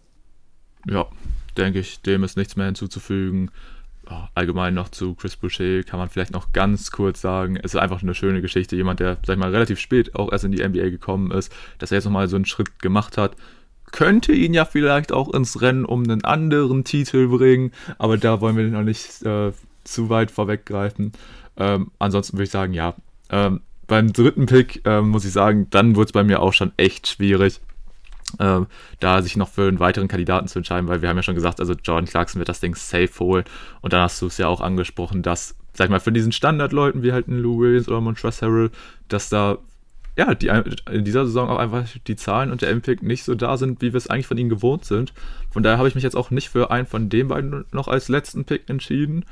Ich äh, hätte sehr gerne aus Sympathie einen Jalen Bronson genannt, allerdings sind da die Zahlen jetzt auch nicht so überragend, aber da ist, da stimmt zum Beispiel der Eye-Test bei mir, aber ich mir, da habe ich dann nochmal so gedacht, ey, okay, komm, gehst du dann doch eher nochmal mit den Zahlen. wollte erst Goran Dragic nehmen, nur der hat allerdings dann auch wieder zu viele Spiele gestartet, obwohl der ja jetzt mittlerweile auch wirklich ja, auch einen großen Anteil an dem neuen Aufschwung der Miami Heat hat. Aber ja, im Endeffekt habe ich mir so gedacht, okay, komm, gibst, guckst du nochmal einfach, welcher Junge bringt dann von der Bank ordentlich äh, Punkte. Und da bin ich auf den guten Terence Ross von den Orlando Magic gestoßen. Klar, muss man sagen, die Magic die Saison auch komplett, ja, eigentlich eine Saison zum Vergessen, äh, schon sofort scheiße angefangen mit der Verletzung von Markel Fultz und seitdem, ja, sind sie nicht komplett scheiße, also sie machen jetzt nicht den Pistons-Move, aber wirklich gut sind sie auch nicht, haben schon deutlich, deutlich mehr verloren als gewonnen, also von daher, ja. Aber der gute Terence Ross bringt 15 Punkte von der Bank und da habe ich mir gedacht, ey, komm, für die Magic generell eigentlich so ein Jahr komplett zum Vergessen. Deswegen, ja, kann man da noch zumindest für einen Spieler nochmal kurz Props geben. Aber ansonsten denke ich auch, ähm, werden wir die Magic wahrscheinlich dieses Jahr im Pod eh nicht mehr so häufig covern. Deswegen nochmal Shoutout an Terence Ross. Ähm, machst du gut, Junge. Ja, stabil. Ähm, Terence Ross auch jemand, bei dem ich überlegt habe, ihn als dritten Pick dann zu nehmen. Aber da muss ich dann auch sagen, finde ich dieses äh, Gefälle von Jordan Clarkson zu dem ganzen Rest dann schon so unfassbar groß. Chris Boucher ist nicht ganz so weit davon weg. Als zum Rest der Liga, finde ich, ist einfach die, ja, der Unterschied schon viel zu groß, um da jetzt wirklich sagen zu können, ja, der ist aber jetzt unbedingt der Dritte. Deswegen habe ich mir auch gedacht, komm, nimm doch mal ähm, als dritten Pick dann doch einen Spieler, der es über seine Sympathie schafft. Und da finde ich, ja, kann man einen Spieler nehmen, der mal MVP war, aber wahrscheinlich, wenn er in seiner Karriere überhaupt noch mal einen Award gewinnt, dann ist es eben der Six Man of the Year. Die Rede ist von dem guten Derrick Rose. Und das finde ich jetzt sowieso spannend, dass ich als dritten Pick nochmal einen Spieler von den New York Knicks habe, auch wenn er erst seit kurzem ist. Ähm, dennoch Derrick Rose in dieser Saison, wenn man äh, die, die Totals nimmt, also sprich die, seine Zeit auch bei den Pistons noch mit berücksichtigt, bringt er von der Bank auch 13,5 Punkte, schießt 85,1% von der Freiwurflinie, ist da nach wie vor eine absolute Bank und auch äh, von der Dreierlinie sind es immer noch 37,7. Da kannst du jetzt vielleicht auch noch sagen, ja, jetzt ist er aber bei den Knicks und er nimmt dann Spielern wie Nili Kina oder Quickly ein paar Minuten weg ja, kann man so sehen. Dennoch finde ich auch, dass er auch allgemein sehr, sehr großen Einfluss auf die Entwicklung der, der Guards bei den Knicks haben kann und das mit Sicherheit auch haben wird. Äh, von daher sind es jetzt für mich da auch nicht nur reine Zahlen, die ihn da besonders wertvoll machen, auch allgemein seine, seine Präsenz und seine Erfahrung äh, spielen da eine sehr große Rolle. Er, ich bin mir jetzt nicht sicher, aber ich glaube, er ist nach Tasch Gibson der älteste Spieler auch aktuell im, im Kader der Knicks. Ähm, ein Spieler, den John Thibodeau auch gefühlt schon überall gecoacht hat. Ähm, da ist er schon ja, so ein gewisses Binde gibt quasi zwischen dem Roster und dem Coach. Und ich finde allgemein seine, seine Rolle ist unterschätzt wichtig für die Knicks. Und ich glaube auch nach seiner Verpflichtung ähm, sieht man dann doch auch nochmal eine Leistungssteigerung bei diesem Team. Deshalb mein Pick, Derrick Rose ja, also da ähm, denke ich, machst auch nichts verkehrt. Sehr, sehr sympathischer Pick nochmal. Ähm, Habe ich tatsächlich erst gar nicht dran gedacht, aber ja, klar, jetzt wo du es sagst, Derrick Rose, sehr, sehr starker Pick. Und ich finde auch diese Kritik, die die Knicks zum Teil halt bekommen haben, dafür, dass sie ihn jetzt nochmal geholt haben, kann ich gar nicht nachvollziehen. Auch, dass er da irgendwie Nelly Kina oder einen ähm, Quickly Minuten nimmt. Ich denke, die beiden Jungs können so viel von dem Derrick Rose noch lernen. Der Typ hat so viel erlebt in seiner Karriere das wird ihnen mit Sicherheit helfen, ihn da als nochmal eine Art Mentor zu haben. Und generell, also Derrick Rose und Tom Thibodeau hat man ja auch schon in der Vergangenheit gesehen, dass das einfach funktioniert. Und von daher, ja, super Pick. Also machst du auch definitiv nichts mit verkehrt. Klar, die Zahlen sprechen jetzt nicht unbedingt für ihn, aber ich denke auf jeden Fall, dass Derrick Rose ein Spieler ist, der auch nochmal im ja, Spätherbst seiner Karriere nochmal einen ordentlichen Impact haben kann. Und von daher, ja, gefällt mir auf jeden Fall dann auch deutlich besser als mein Pick. Also nochmal Props für den Pick, Tim. Und freut mich ja, natürlich, dass du jetzt so, dass du hier wieder die Knicks äh, auflistest. Das, das finde ich cool. Ja, ich bin ja kein Hater. Ich bin ja kein Hater. Ach so, auf einmal nicht mehr. nee, Späßchen. äh, nee, ähm, ja, dann würde ich sagen, haben wir eigentlich alles zum Six Man of the Year gesagt und können zur nächsten Kategorie übergehen. Und ja, jetzt bin ich wieder dran, mir ein Award auszusuchen.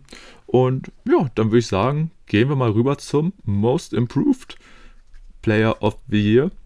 Und da würde ich gerne, ja, dich starten lassen, Tim. Wer ist denn dein Top-Kandidat für den Titel des Most Improved und warum ist es Jeremy Grant? Die Frage kann ich beantworten, da es nicht Jeremy Grant ist. Ui, crazy. Okay, da hätte ich jetzt gesagt, kommt bei dir wieder die Sympathie komplett durch. Okay, Jeremy Grant nicht der Top-Pick. Ja, gut, dann, dann bin ich noch gespannter. Dann fang gerne an. Ja, und um deinen dein Hype jetzt noch mal ein bisschen zu erhöhen, wir bleiben bei den Knicks. Oh Gott. Denn ich habe mich äh, tatsächlich für Julius Randle entschieden. Äh, bei ihm ist es jetzt gar nicht mal so äh, daran geknüpft, dass seine Zahlen jetzt so viel besser geworden sind. Klar, von 19,5 Punkten zu 22,9 oder auch von 9,7 Rebounds auf 11 sind definitiv Steigerungen, auch bei den Assists, der sich entwickelt von 3,1 auf 5,7. Aber da kannst du schon sagen, dass er sich in so gut wie allen Kategorien nochmal verbessert hat im Vergleich zur Vorsaison. Was ich allerdings viel wichtiger finde, ist, dass er jetzt die, die Rolle als unangefochdener Franchise-Player bei den New York Knicks komplett angenommen hat und sie jetzt auch aktuell auf den Playoff rangeführt hat. Sie stehen jetzt mittlerweile auch seit gestern Abend wieder positiv, ähm, was auch einfach daran liegt, dass Julius Randle die komplette Mannschaft maximal in seinem Griff hat. Ähm, er ist mit Abstand der wichtigste Spieler bei diesem Team. Er spielt jetzt auch äh, 36 Minuten in diesem Jahr. Letztes Jahr waren es noch äh, 32. Also auch da hat man nochmal eine kleine Entwicklung gesehen.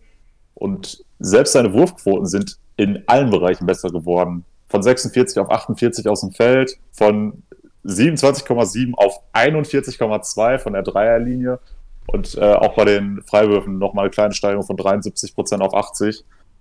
Er ist dieses Jahr zum ersten Mal All-Star geworden. Das ist ja auch so ein kleiner Faktor, wenn du es als Spieler endlich schaffst, zum ersten Mal All-Star zu werden, dass du dann auch meistens einen relativ guten Case hast, äh, zum Most Improved Player gewählt zu werden. Und einfach die, die Tatsache, dass er jetzt seine Rolle nochmal so krass gesteigert hat bei den Knicks und sie womöglich auch vielleicht direkt in die Playoffs ähm, führt, ohne den Umweg um was Play-In zu nehmen, hat dann für mich im Endeffekt den Ausschlag dafür gegeben, dass Julius Randle der Most Improved Player of the Year ist. Stand heute. Ja, maximal stabil auf jeden Fall, da dass du da wieder die, das dritte Mal die Knicks mit einbaust. Und äh, ja, meine Reaktion am Anfang ähm, kann man auf jeden Fall so verstehen, äh, beziehungsweise ja, kam die dadurch, dass mein Top-Pick für diesen Award auf Julius Randle ist. Also sind wir uns da schon wieder Nein. einig. äh, doch, tatsächlich. Ähm, und da kann ich wirklich kaum noch etwas hinzufügen, weil da hast du jetzt eigentlich mit deinem Take so gut wie alles gesagt. Ja, es fasst halt einfach alles. Wie gesagt, die Knicks komplett am Überperformen, was wir niemals erwartet haben. Und da liegt es natürlich auch an ihn als designierten Franchise-Player, ist er komplett in diese Rolle reingewachsen und ja, führt diese wirklich junge Truppe, trotz seines selber noch, ich meine, es ist unbedingt hohen Alters, ich meine, der Mann ist immer noch erst 26, ist jetzt nicht so, als wäre er schon der absolut erfahrenste von allen, aber ähm, nee, führt er einfach. Innerhalb dieser Mannschaft ist er das aber gefühlt. Das stimmt, innerhalb der Mannschaft zählt er schon zu den Älteren. nee, aber deswegen äh, haben wir schon gesagt, die Knicks einfach eine ganz spannende Truppe und dass halt so jemand wie Julius Randle da in diese Rolle des Franchise-Players eingewachsen ist, ist einfach eine schöne Entwicklung. Du hast es angesprochen, er wurde diese Saison zum ersten Mal zum All-Star nominiert und das auch vollkommen zu Recht. Und generell, ja, klar, die Steigerung bei den Werten wirkt jetzt im ersten Moment nicht so krass, wobei ich den Sprung von den Assists auf jeden Fall auch krass finde, von 3,1 auf 5,7. Und generell, ja, gefällt er mir wirklich in dieser Rolle als der Go-To-Guy sehr, sehr gut. Und es ist einfach so eine Entwicklung, die man halt, wenn man das so damals in seiner Anfangszeit bei den Lakers hätte man es halt niemals gedacht, dass ein Julius Randle jemals irgendwie ein Franchise-Player oder so wird. Vor allem von dem Team, was halt um die Playoffs kämpft. Von daher, ja, ganz stabile Entwicklung von den Jungen und ansonsten, ja, hast du eigentlich schon alles gesagt. Von daher, Julius Randle for Most Improved Player bin ich auf jeden Fall mit dabei. Ich bin mal gespannt, wie viele äh, Knicks-Spieler es tatsächlich noch in meinen Auswahl schaffen. Ähm, möchtest du denn mit deinem zweiten Pick direkt weitermachen? Ja, das kann ich sehr gerne machen. Ähm, denn, also, um das nochmal kurz einzuwerfen, also nach Tradition müssten wir den zweiten Pick auch wieder gleich haben. Okay, Theoretisch. Okay, dann bin ich, dann bin ich jetzt wirklich sehr gespannt, was du, was du, ob du jetzt auch den zweiten Pick so hast wie ich, denn mein zweiter Pick ist jetzt aber Jeremy Grant. Ähm, ja, und das ist halt wirklich einfach der Rolle geschuldet. Die Zahlen sind jetzt natürlich bei ihm explodiert und das ist ja generell so etwas, worauf ja dann auch die Leute, die ja quasi für den Award voten, die werden darauf achten, denn die Steigerung ist natürlich brutal. Der Mann ist von seinen 12 Punkten bei den Nuggets jetzt auf 23,6 gegangen, hat sich dazu bei, in den Rebounds auch von 3,5 auf 5,3 verbessert, ist es auch von 1,2 mehr als verdoppelt auf 2,9 also von den Stats her natürlich absolut explodiert, was sich natürlich damit erklären lässt. Er ist jetzt ja quasi so ein bisschen von dieser Rolle als dritte, vielleicht vierte Option von den Nuggets jetzt einfach als ja das Gesicht der Franchise bei den Pistons. Besonders jetzt natürlich nochmal dazu, dass ähm, ja mit Derrick Rose und Blake Griffin die quasi beiden anderen Jungs, wo man bei den Pistons noch gesagt hat, hey okay, die können dann doch nochmal ein bisschen Basketball spielen. Gut, damit wird man jetzt äh, jemanden wie Mason Plumley nicht unbedingt gerecht. Natürlich haben die da trotzdem noch ein paar gute Jungs äh, rumrennen. Aber natürlich ein Jeremy Grant jetzt in dieser Rolle als der Franchise-Player geht er total auf. Das Einzige, was es halt wirklich verhindert, dass er hier nicht mein Number One Pick war, ist halt zum einen die unfassbare Saison von den Julius Randle und was man halt leider auch sagen muss, er macht diese Leistung halt bei den Pistons. Und das ist halt echt schon ein Downer, weil ja, die Pistons in dieser Saison, ähm, ja, ähnlich wie bei den Timberwolves schon eben, also für die geht es in dieser Saison wirklich nur darum, scheiße zu sein. Und ja, beste Odds dann in der Lottery fürs kommende Jahr zu haben. Aber trotzdem, Jeremy Grant, stabile Entwicklung gemacht. Auch hätte ich nicht unbedingt gedacht, dass er in dieser Rolle als Franchise-Player so aufgeht. Von daher, ja, bin ich jetzt mal gespannt, ob der bei dir auch auf der 2 ist, weil das spielt ja natürlich auch ein bisschen Sympathie bei dir mit. Ja, selbstverständlich ist er bei mir an der 2. Da gibt es überhaupt keine Diskussion. Ähm, ja, das Wichtigste hast du ja auch schon gesagt. Also die, diese Explosion in den Stats, da kannst du halt nicht drum rumreden, die ist einfach da. Auch wenn das natürlich daran liegt, dass er jetzt nicht mehr der ja, sechste, siebte Mann in der Rotation ist, sondern eben die klare Nummer 1. Was bei mir auch der ausschlaggebende Punkt ist, ist einfach die Tatsache, dass er im aktuell zweitschlechtesten Team, glaube ich, spielt in der Liga. Ähm, ja, die Pistons, die tanken nun mal einfach. Jeremy Grant kann da gerade aktuell machen, was er will. Ich kann mir auch, um das mal ein bisschen vorwegzugreifen, sehr gut vorstellen, dass die äh, Pistons ein sehr großes Interesse daran haben, künftig im Backcourt mit Killian Hayes und Kate Cunningham zu spielen. Also ist es jetzt gar nicht mehr so abwegig, dass sie wirklich äh, voll auf den Number One Pick gehen. Äh, ja, dennoch wollen wir jetzt gar nicht über die Pistons reden, sondern über Jeremy Grant. Seine Punkteausbeute fast verdoppelt, was absolut krank ist. Er spielt äh, 10 Minuten mehr konnte sich dann von 12 auf fast 24 Punkte steigern. Ähm, auch seine Quoten sind sogar, sind sogar schlechter geworden abgesehen von der Freiwurfquote, die er jetzt von 75 auf 88,8 gesteigert hat. Krass. Ansonsten seine Field Goal Percentage ist ein bisschen runtergegangen und seine Dreier auch. Ist natürlich irgendwo auch dem äh, Volumen geschuldet. Weil bei den Nuggets hat er neun Versuche im Schnitt genommen aus dem Feld und jetzt sind es 18 bei den Pistons. Ja, ist natürlich klar, dass einfach seine Rollenverteilung von einem Bankspieler zur Number One Option da einen sehr großen Einfluss drauf hat. Ähm, also kommt es jetzt nicht gerade von ungefähr, dass er eben sich da jetzt so krass verbessert hat. Dennoch kannst du natürlich auch nicht ausblenden, dass er bei einem Team spielt, was eigentlich gar nicht gewinnen will. Und deswegen war mein Number Pick dann auch nicht er, sondern eben Julius Randle. Ja, stabil auf jeden Fall. Sind wir uns da wieder bei den ersten beiden Picks komplett einig. Allerdings, glaube ich, sind wir jetzt wahrscheinlich beim letzten Pick. Wahrscheinlich unterscheiden wir uns da wieder, aber da darfst du. Müssten wir ja theoretisch. Müssten wir, ja, nach der Tradition. Ähm, möchtest du da wieder vorlegen oder soll ich? Äh, ja, kann ich gerne machen. Da habe ich mich jetzt für einen Spieler entschieden, der, wenn man sich seine Leistung zu Beginn der Saison anguckt, äh, ja, sehr weit vorne dabei war. Äh, allerdings jetzt seine Chancen doch rapide gesunken sind, da er sich verletzt hat und äh, dementsprechend auch nicht mehr so sonderlich viele Spiele machen wird. Ähm, allerdings finde ich, muss man berücksichtigen, äh, dass er ja zu dem Zeitpunkt, als er dabei war, noch sein Team äh, relativ auf Kurs gehalten hat. Die Rede ist von Christian Wood. Ähm, bei ihm auch ähnlich, man hatte jetzt nicht wirklich auf dem Schirm, dass der mal der beste Spieler eines Franchises sein kann. Das ist er bei den Rockets, aber wenn er fit ist, Da du ja auch dann die äh, Entwicklung von 13 Punkten auf 22 und auch von 6 Rebounds auf 10. Äh, also ein sehr stabiles Double-Double im Schnitt mittlerweile. Hätte ihm niemand zugetraut. Er war ja auch, ich weiß gar nicht, ob er sogar undrafted war oder zumindest sehr, sehr spät gepickt wurde. Ähm, wurde nicht deshalb gepickt. Wurde gar nicht gepickt, ne? Ja. Undrafted Player, trotzdem mittlerweile der wichtigste Spieler eines Franchises. Und was er in dieser Saison abgeliefert hat, das war konstant brutal stark. Da konntest du überhaupt nicht meckern. Und als er dabei war, waren die Rockets auch immer noch so ein bisschen im Playoff-Rennen dabei. Seitdem er raus ist, läuft gar nichts mehr. Man hat jetzt 15 Spiele in Folge verloren. Da bin ich mir auch sicher, wenn Christian Wood dabei ist, dann verlierst du trotzdem noch immer noch ziemlich viele Spiele, da auch einige andere Spieler fehlen. Aber äh, dennoch wirst du da bestimmt das ein oder andere Spiel dann doch noch äh, holen können.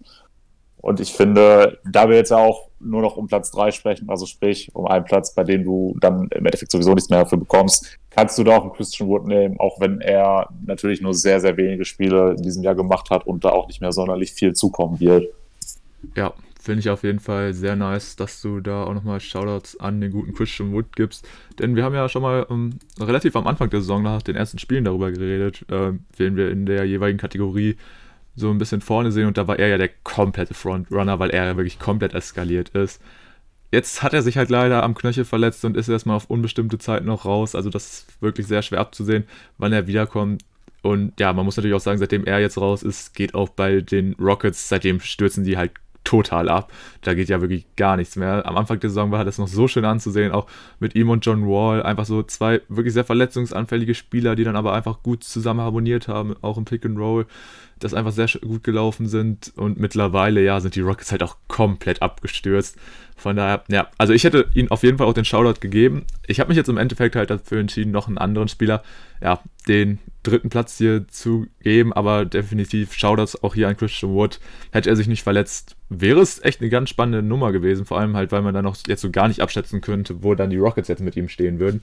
Aber ich habe mich tatsächlich dazu entschieden, dass ich meinen dritten Platz an meinem Pick vor der Saison zum Most Improved Player gebe, und zwar den guten Shay Gilgis Alexander als wir so ein kurzes Zwischenfazit ja einmal gegeben haben, habe ich gesagt, so ja, die Entwicklung ist gar nicht mal so krass, wie ich mir das erhofft hätte.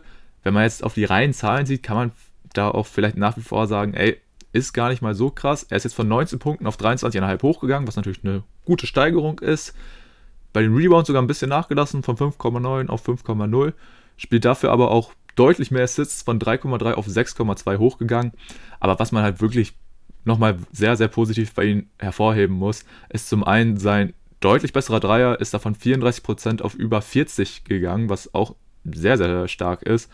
Und man muss halt auch einfach nochmal festhalten, er spielt natürlich jetzt auch bei einem Oklahoma-Team, was natürlich ganz anders aufgestellt ist. Also wenn du halt jetzt nicht mehr einen Chris Paul oder einen Dennis Schröder an deiner Seite hast, dann ist es für dich auch gar nicht mal so einfach, ähm, ja, gute Würfe erstmal selber zu bekommen oder selber zu kreieren.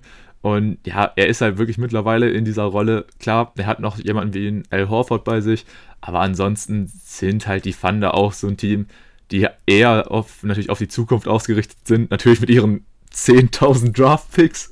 Aber ähm, ja, bei dem muss man ja sagen, sie spielen trotzdem nicht, sag ich mal, auf so einem Niveau wie die Wolves oder die Pistons, dass man wirklich sagen würde, okay, die schmeißen hier die Tankmaschine komplett an, Dafür haben sie trotzdem noch zu gute Jungs auch in ihren Reihen und natürlich unter anderem einen Shay Gilgis Alexander, der einfach, ja, eine trotzdem sehr, sehr starke Saison spielt. Und deswegen wollte ich hier mein Pick vor der Saison auf jeden Fall auch nochmal Shoutouts geben. Also Shay Gilgis Alexander, SGA macht's tip top und ja, mit dem haben die Thunder da auch auf jeden Fall für die Zukunft einen sehr, sehr spannenden Jungen in ihren Reihen.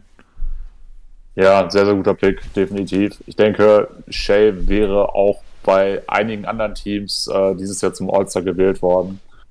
Ähm, da mache ich mir auch um die Zukunft dieses Spielers überhaupt keine Sorgen. Er hat selbst damals bei den, bei den Clippers schon gezeigt, er hat Potenzial, ist auch im Draft damals deutlich tiefer gefallen, als er es verdient hätte. Ähm, seine Leistung gefallen mir auch jedes Mal ziemlich gut. Und da liegt es wahrscheinlich auch sehr an seinen Leistungen, dass die äh, Thunder doch deutlich besser dastehen, als es gerade diese Ansammlung an Draftpicks vermuten würden. Ähm, ja, Shay ist immer jemand, der über die komplette Spielzeit, maximalen Einsatzzeit und auch wahrscheinlich auch ein Spieler, der überhaupt keinen Bock hat, großartig zu tanken. Ähm, ja, ich denke, er auch für die nächsten ein, zwei Jahre ein Spieler, dem man es durchaus zutrauen muss, dann auch mal am All-Star-Game teilzunehmen. Ja, definitiv. Und ich denke, da können wir uns auch alle nur drauf freuen, wenn wir ihn dann soweit sehen. Und es ist auch einfach, ja, cool zu sehen, dass sich, vielleicht, vielleicht ist ja auch generell die Stimmung bei den Thunder so, so, ey, okay, Jungs, wir müssen ja jetzt nicht jedes Spiel gewinnen. Und so ein Shay denkt sich einfach so, nö, ich spiele aber trotzdem mein Spiel runter und liefere hier einfach eine bockstarke Partie Nacht für Nacht ab. Von daher, ja, denke ich, kann man nur Props an den Jungen geben und generell wieder coole Auswahl und einfach, ja, mega cool, dass wir uns hier wieder bei den ersten beiden Picks komplett übereinstimmen und dann beim dritten Pick dann doch nochmal für ein bisschen Abwechslung sorgen. Aber gut, soviel zur Kategorie des Most Improved Players. Dann würde ich sagen, darfst du gerne die nächste Kategorie einladen. Einleiten. Ja, dann einladen ist auch immer sehr schön. Ähm, dann gehen wir doch mal auf den Defensive Player of the Year.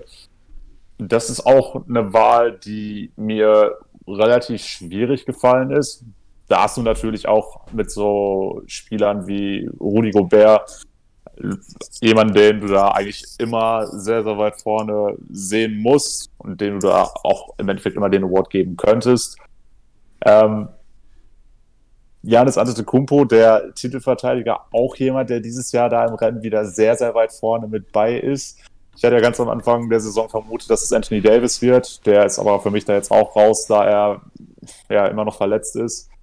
Ähm, meine Wahl ist jetzt dieses Jahr auf einen Spieler gefallen, den man da auch nicht unbedingt ganz weit vorne gesehen hat, da dieser Award ja traditionell an einen Big Man geht. Groß ist da trotzdem die Rede von Ben Simmons. Ich würde tatsächlich das erste Mal seit vielen, vielen Jahren mal wieder diesen Award an einen Guard geben. Ähm, liegt einfach daran, Philly spielt aktuell die, ja, ist aktuell das zweitbeste Team in der Liga. Und das liegt auch daran, dass Ben Simmons teilweise die gegnerischen Point Guards komplett aus dem Spiel nimmt. Du kommst nicht an ihm vorbei, weil er einfach äh, zu groß und zu beweglich ist und auch Dreier gegen ihn äh, zu nehmen ist sehr, sehr schwierig. Denn selbst wenn du dir mal ein bisschen Platz verschaffst, hat er immer noch diese unfassbar langen Arme, mit denen er das dann wieder ein bisschen kompensieren kann. Und ich finde, er ist so ein unterschätzter Verteidiger und auch dadurch, dass die dass die 76ers dieses Jahr jetzt endlich mal das aufs Parkett bringen, was wir schon seit Jahren von ihnen eigentlich erwarten. Was auch damit zusammenhängt, dass sie eben in der Defense unfassbar stark sind und dass Ben Simmons so gut verteidigt. Ich würde auch mittlerweile so weit gehen, äh, dass er der bessere Verteidiger ist im Vergleich zu einem Joel Embiid.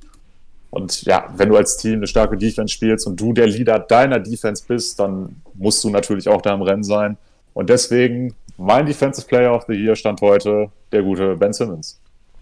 Ja, nice, auf jeden Fall. Finde ich auch sehr gut, dass du diesen Award ja, mal wieder an einem anderen Spieler gibst, als jetzt, sag ich mal, immer diesen klassischen Rim Protector, wie es beispielsweise ein Rudy Gobert wäre. Aber du hast es halt schon gesagt, also ein Ben Simmons, was der für einen defensiven Impact einfach auf das Game hat, das ist wirklich auch komplett unterschätzt, weil viel, wenn man über Ben Simmons redet, ist halt meistens diese Kritik an ihn so, ey, der nimmt ja keine Dreier und so. Aber come on, dann ist es halt so. Dann ist es halt ein Guard, der nicht unbedingt für seine unfassbar fulminanten Dreier bekannt ist. Aber wenn er dir dafür am defensiven Ende des Parketts so eine bockstarke Lockdown-Defense gibt, dann äh, nehme ich das doch alle Male. Und dazu hast du ja auch schon gesagt, hat er auch noch einen Joel Embiid in sein Team. Also haben die da, die Sixers, wirklich zwei absolut elitäre Verteidiger. Ähm, sowohl im Front als auch im Backcourt. Von daher, also ganz starker Pick, auch in meinen Augen. Und wirklich der einzige Grund, so ziemlich, warum ich vielleicht denke, dass er nicht Defensive the Year wird, beziehungsweise auch ein Embiid ist nicht, ist halt wirklich, dass die beiden zusammenspielen und sich da vielleicht ein paar Stimmen wegnehmen. Deswegen kann ich schon mal spoilern, bei mir belegen die beiden Platz 2 und 3, das nehme ich jetzt einfach mal ein bisschen vorweg, denn ja, mein Pick ist natürlich auch ein bisschen dadurch geschuldet, dass ich ihn vor der Saison da ein bisschen ähm, ja, die Favoritenrolle schon zugeschrieben habe und auch einfach er mein Pick war für diesen Award. Ich bin da bei ja, dem Back-to-Back-Titelgewinn dieses Awards von Janis Antetokounmpo, habe mich einfach dazu entschieden, hier weiter bei einem Jani zu bleiben. Denn da muss man ja auch einfach sagen, Janis auch in dieser Saison ähm, einfach komplett unterschätzt. Kranke Saison, die er liefert. Die ist wirklich von den reinen Zahlen, nimmt die sich gar nichts mit seinen vorherigen MVP-Saisons. Und dazu muss man auch einfach weiterhin sagen, er ist nach wie vor in einem wirklich defensiv starken Team bei den Milwaukee Bucks Bucks nach wie vor der beste Verteidiger, obwohl sie natürlich auch mit einem Jeru Holiday oder Chris Middleton weitere gute defensive Jungs dabei haben. Aber Janis ist einfach so ein unfassbarer Impact-Player, auch auf beiden Seiten. Und das hat er halt einfach wirklich beispielsweise einem Ben Simmons nochmal voraus. Gut, natürlich, man muss jetzt den Impact am offensiven Ende in so einem Award natürlich nicht einfließen lassen.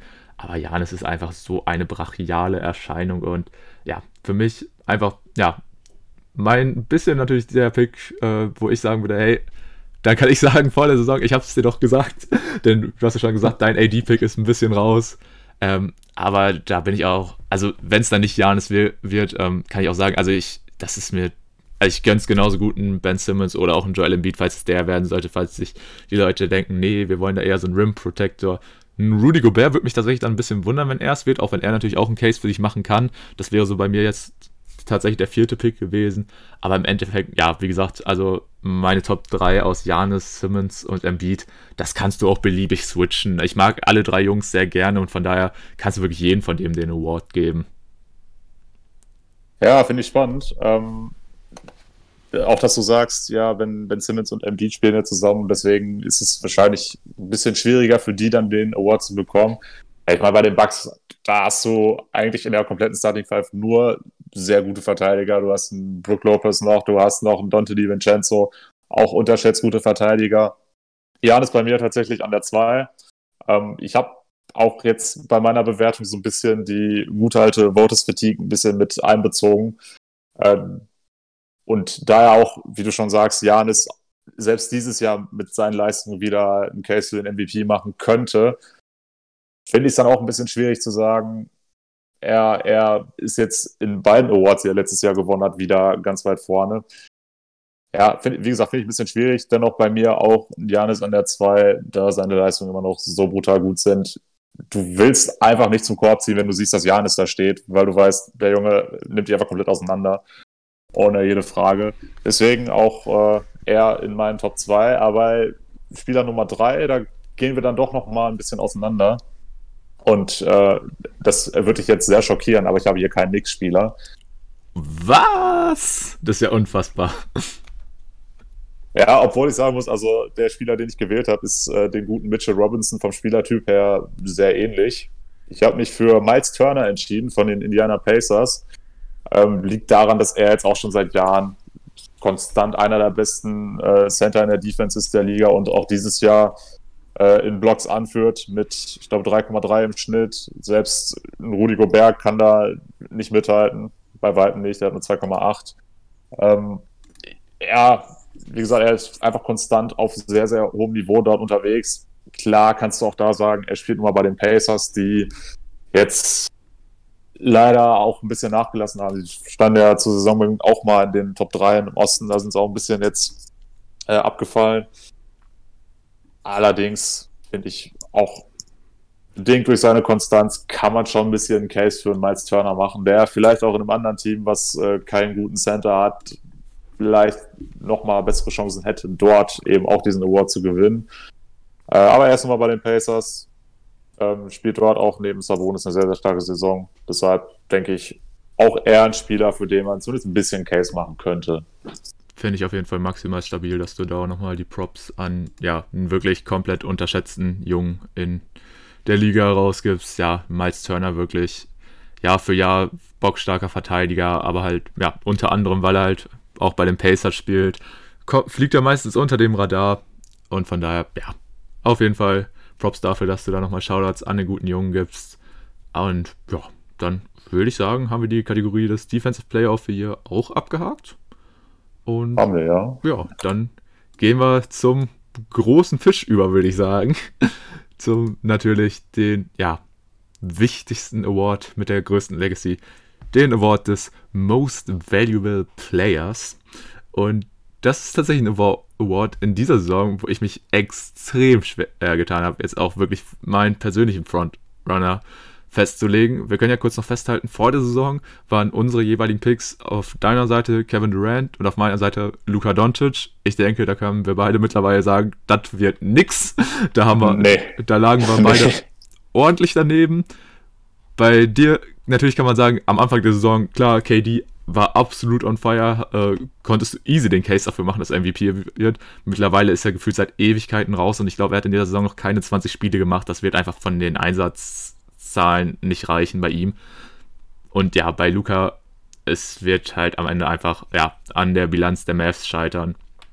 Da ähm, ja, passt es einfach nicht und seine Zahlen sind auch trotzdem richtig gut vielleicht gar nicht mal so krass, wie man sich vor der Saison noch erwartet hätte, aber wie gesagt, die Mavs haben halt auch besonders natürlich am Anfang aufgrund der vielen ja, Covid-Ausfälle konnten sie nicht in Bestbesetzung antreten und da hatte Luca natürlich die Last komplett auf seinen Schultern und das war natürlich auch, kann man auch einfach sagen, ist für einen 21 beziehungsweise ich glaube mittlerweile ist der 22-Jährigen auch nicht so einfach, von daher, ja, haben wir da schon mal auf jeden Fall, ja, was heißt ordentlich daneben gegriffen, aber die die Predictions werden nicht aufgehen und ich denke, die sehen wir auch beide nicht in unserer Top 3. Äh, nee, da sind sie beide rausgefallen. Was ja bei, bei KD dann auch noch dazu kam, ist, dass irgendwann der James Harden Trade dann doch noch durchgegangen ist und du dann eben äh, drei Spieler im Kader hast, die theoretisch MVP-Potenzial haben. Da wird es natürlich dann schwierig zu sagen, ja, der ist aber jetzt so viel besser als seine Teammates und deswegen der unangefochtene MVP. Ja, ich glaube, der letzte Spieler, der wirklich in so einer Big Three den MVP Award gewonnen hat, war LeBron James damals bei den Heat. Ähm, ja, deswegen KD, aber auch natürlich bedingt durch seine lange Ausfallzeit raus und Doncic, das ist auch schon angesprochen. Da ist das Problem einfach der Rekord. Da hast du nun mal leider bei diesem Award überhaupt keine Chance, wenn dein Team einfach zu wenig Spiele gewinnt. Ja, aber definitiv ähm, für die Zukunft, Luca, ein Kandidat für diesen Titel und ich bin mir sehr sicher, dass er das auf jeden Fall nochmal irgendwann gewinnen wird. Aber KD natürlich auch jemand, wenn er dann mal wieder seine ja, Einsätze bekommt, dann spricht eigentlich wirklich nur diese Big Free-Konstellation dagegen in Brooklyn, dass man da sagen kann, okay, er spielt aber auch an der Seite von einem James Harden und einem Kyrie Irving. Von daher, ja, bin ich mal gespannt, für, für welchen Spieler du dich, ja, oder für welche drei Spieler du dich hier in dieser Liste für diese Saison entschieden hast. Ich vermute fast, dass wir wahrscheinlich die drei selben Kandidaten haben und da wird wahrscheinlich. Oh, glaube ich nicht. Das glaube ich nicht. Das glaubst du nicht? Okay. Nein. Okay, dann schieß aber einfach mal los. Wer ist denn. Oder wollen wir es wollen jetzt mal anders machen? Wollen wir dieses Mal das Feld von hinten aufrollen und mit unserem Drittplatzierten anfangen? Ja, das ist eine Idee. Ja, okay. soll ich mal mit meinem dritten anfangen? Ja, okay, let's go. Ja, also mein äh, dritter Spieler, jemand, der, das habe ich mal nachgeguckt, bei manchen Wettanbietern sogar auf der 1 ist. Das hat mich tatsächlich ein bisschen schockiert, da er ja immer noch eine unfassbar schlechte Defense spielt. Und auch dieses Jahr vom Rekord her in meinen Augen kein, nicht so sonderlich viele Votes bekommen wird. Die Rede ist von meinem Boy, von Nikola Jokic von den Denver Nuggets, der dieses Jahr sehr starke 27 Punkte, 11 Rebounds und auch 8,6 Assists spielt. Das sind äh, alles drei Career Highs in diesem Jahr. Er leider natürlich auch ein bisschen darunter, dass jetzt eben in der Offseason wichtige Rollenspieler das Team verlassen haben und eben dementsprechend der Rekord auch deutlich schlechter ist als im letzten Jahr. Äh, meine Prediction von Anfang der Saison, dass die Nuggets wieder in den Top 3 landen werden, ist äh, auch sehr weit daneben gegriffen. Muss man jetzt äh, ehrlich eingestehen. Äh, dennoch, Jokic natürlich eine Career High Season in jeglichen Bereichen. Ähm, seine Defense natürlich nach wie vor nicht äh, seine Paradedisziplin. Ähm, da gibt es Phasen, wo ich sage, das ist jetzt ganz okay äh, für seine Verhältnisse, aber natürlich in der Summe immer noch viel zu wenig für, für einen Spieler seines Kalibers. Ähm, allerdings kompensiert er das natürlich mit sehr, sehr starkem Scoring und unfassbarem Playmaking. Äh, von daher äh, finde ich es jetzt gar nicht so verkehrt, dass Jokic immer mal wieder im MVP-Race da weit vorne gesehen wird. Dennoch eben bedingt durch seine immer noch fehlende Konstanz in der Defense und eben dem dieses Jahr dann doch leider zu schlechten Rekord der Nuggets sehe ich ihn dann nur an Position 3. Okay, das ist interessant, denn damit haben wir ja auch in dieser Kategorie zum ersten Mal ein Novum, denn wir sind uns hier tatsächlich zum ersten Mal beim dritten Platz einig. Denn ich. Ja, lecko mio. ich gehe hier auch mit Nikola Jokic, aber da muss ich auch wirklich sagen, also ich habe mich bei der jetzt End, ne, wirklich dieser Endplatzierung von diesen drei Jungs habe ich mich so verdammt schwer getan. Da war, also da war ich echt lange am überlegen, da war auch zeitweise hatte ich einen Jokic ganz oben, dahin ist er jetzt wieder runter auf die drei gerutscht. Also es ist wirklich ganz, ganz schwierig zwischen den Jungs. Aber ja, eigentlich hast du wirklich alle Punkte schon genannt, die es leider verhindern, dass ein Jokic diesen, ja, wahrscheinlich mit diesem MVP Award nach Hause geht. Ich finde es auch krass, dass er bei manchen Anbietern wirklich als ähm, ja, Top-Kandidat aktuell durchgeht. Und da muss man natürlich sagen, klar, die Zahlen sprechen auch einfach für Jokic. Also er liefert eine bockstarke Saison äh, rein von den Zahlen ab. Aber was man halt wirklich sagen muss, ja, der Team Records macht es ihm ein bisschen kaputt. Ich denke, ja, wären da die Nuggets aktuell wirklich unter den Top 3, wo du sie ja vor der Saison auch definitiv zurecht gesehen hast. Ich habe sie ja, glaube ich, an der 4 ich habe natürlich in der Preview mit meinem Mess auf der 3 komplett, äh, war ich komplett auf dem Hype-Train und lag mal komplett daneben. Ja, aber wir hatten auch die, die Nix auf der 15. Ja, gut, das stimmt. Deswegen, ja, wir haben es ja schon angesprochen, irgendwann gucken wir darauf zurück und denken uns so, ja, wir haben echt viel Scheiße erzählt. äh, nee, Spaß. Äh, aber wie gesagt. Das gehört dazu. Da, genau, das gehört ja auch dazu.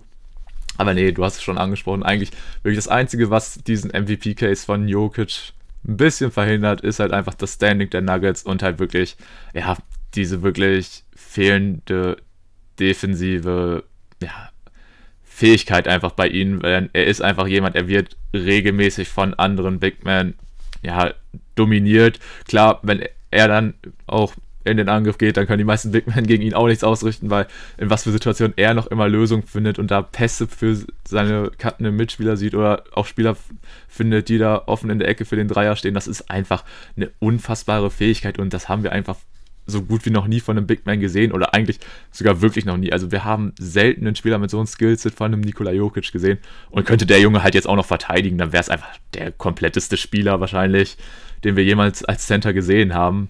Aber gut, ähm, nee, einfach ein spektakulärer Spieler. Es macht immer sehr viel Spaß, ihn zuzusehen. Auch diese Nacht wieder war es einfach ja, schön, diesen Jungen zu sehen. Auch wenn du dir natürlich, wenn du, wenn du gegen ihn spielst, denkst du dir so, alter Schwede, könnte der nicht mal auch mal zumindest mal einen Wurf oder so verfehlen.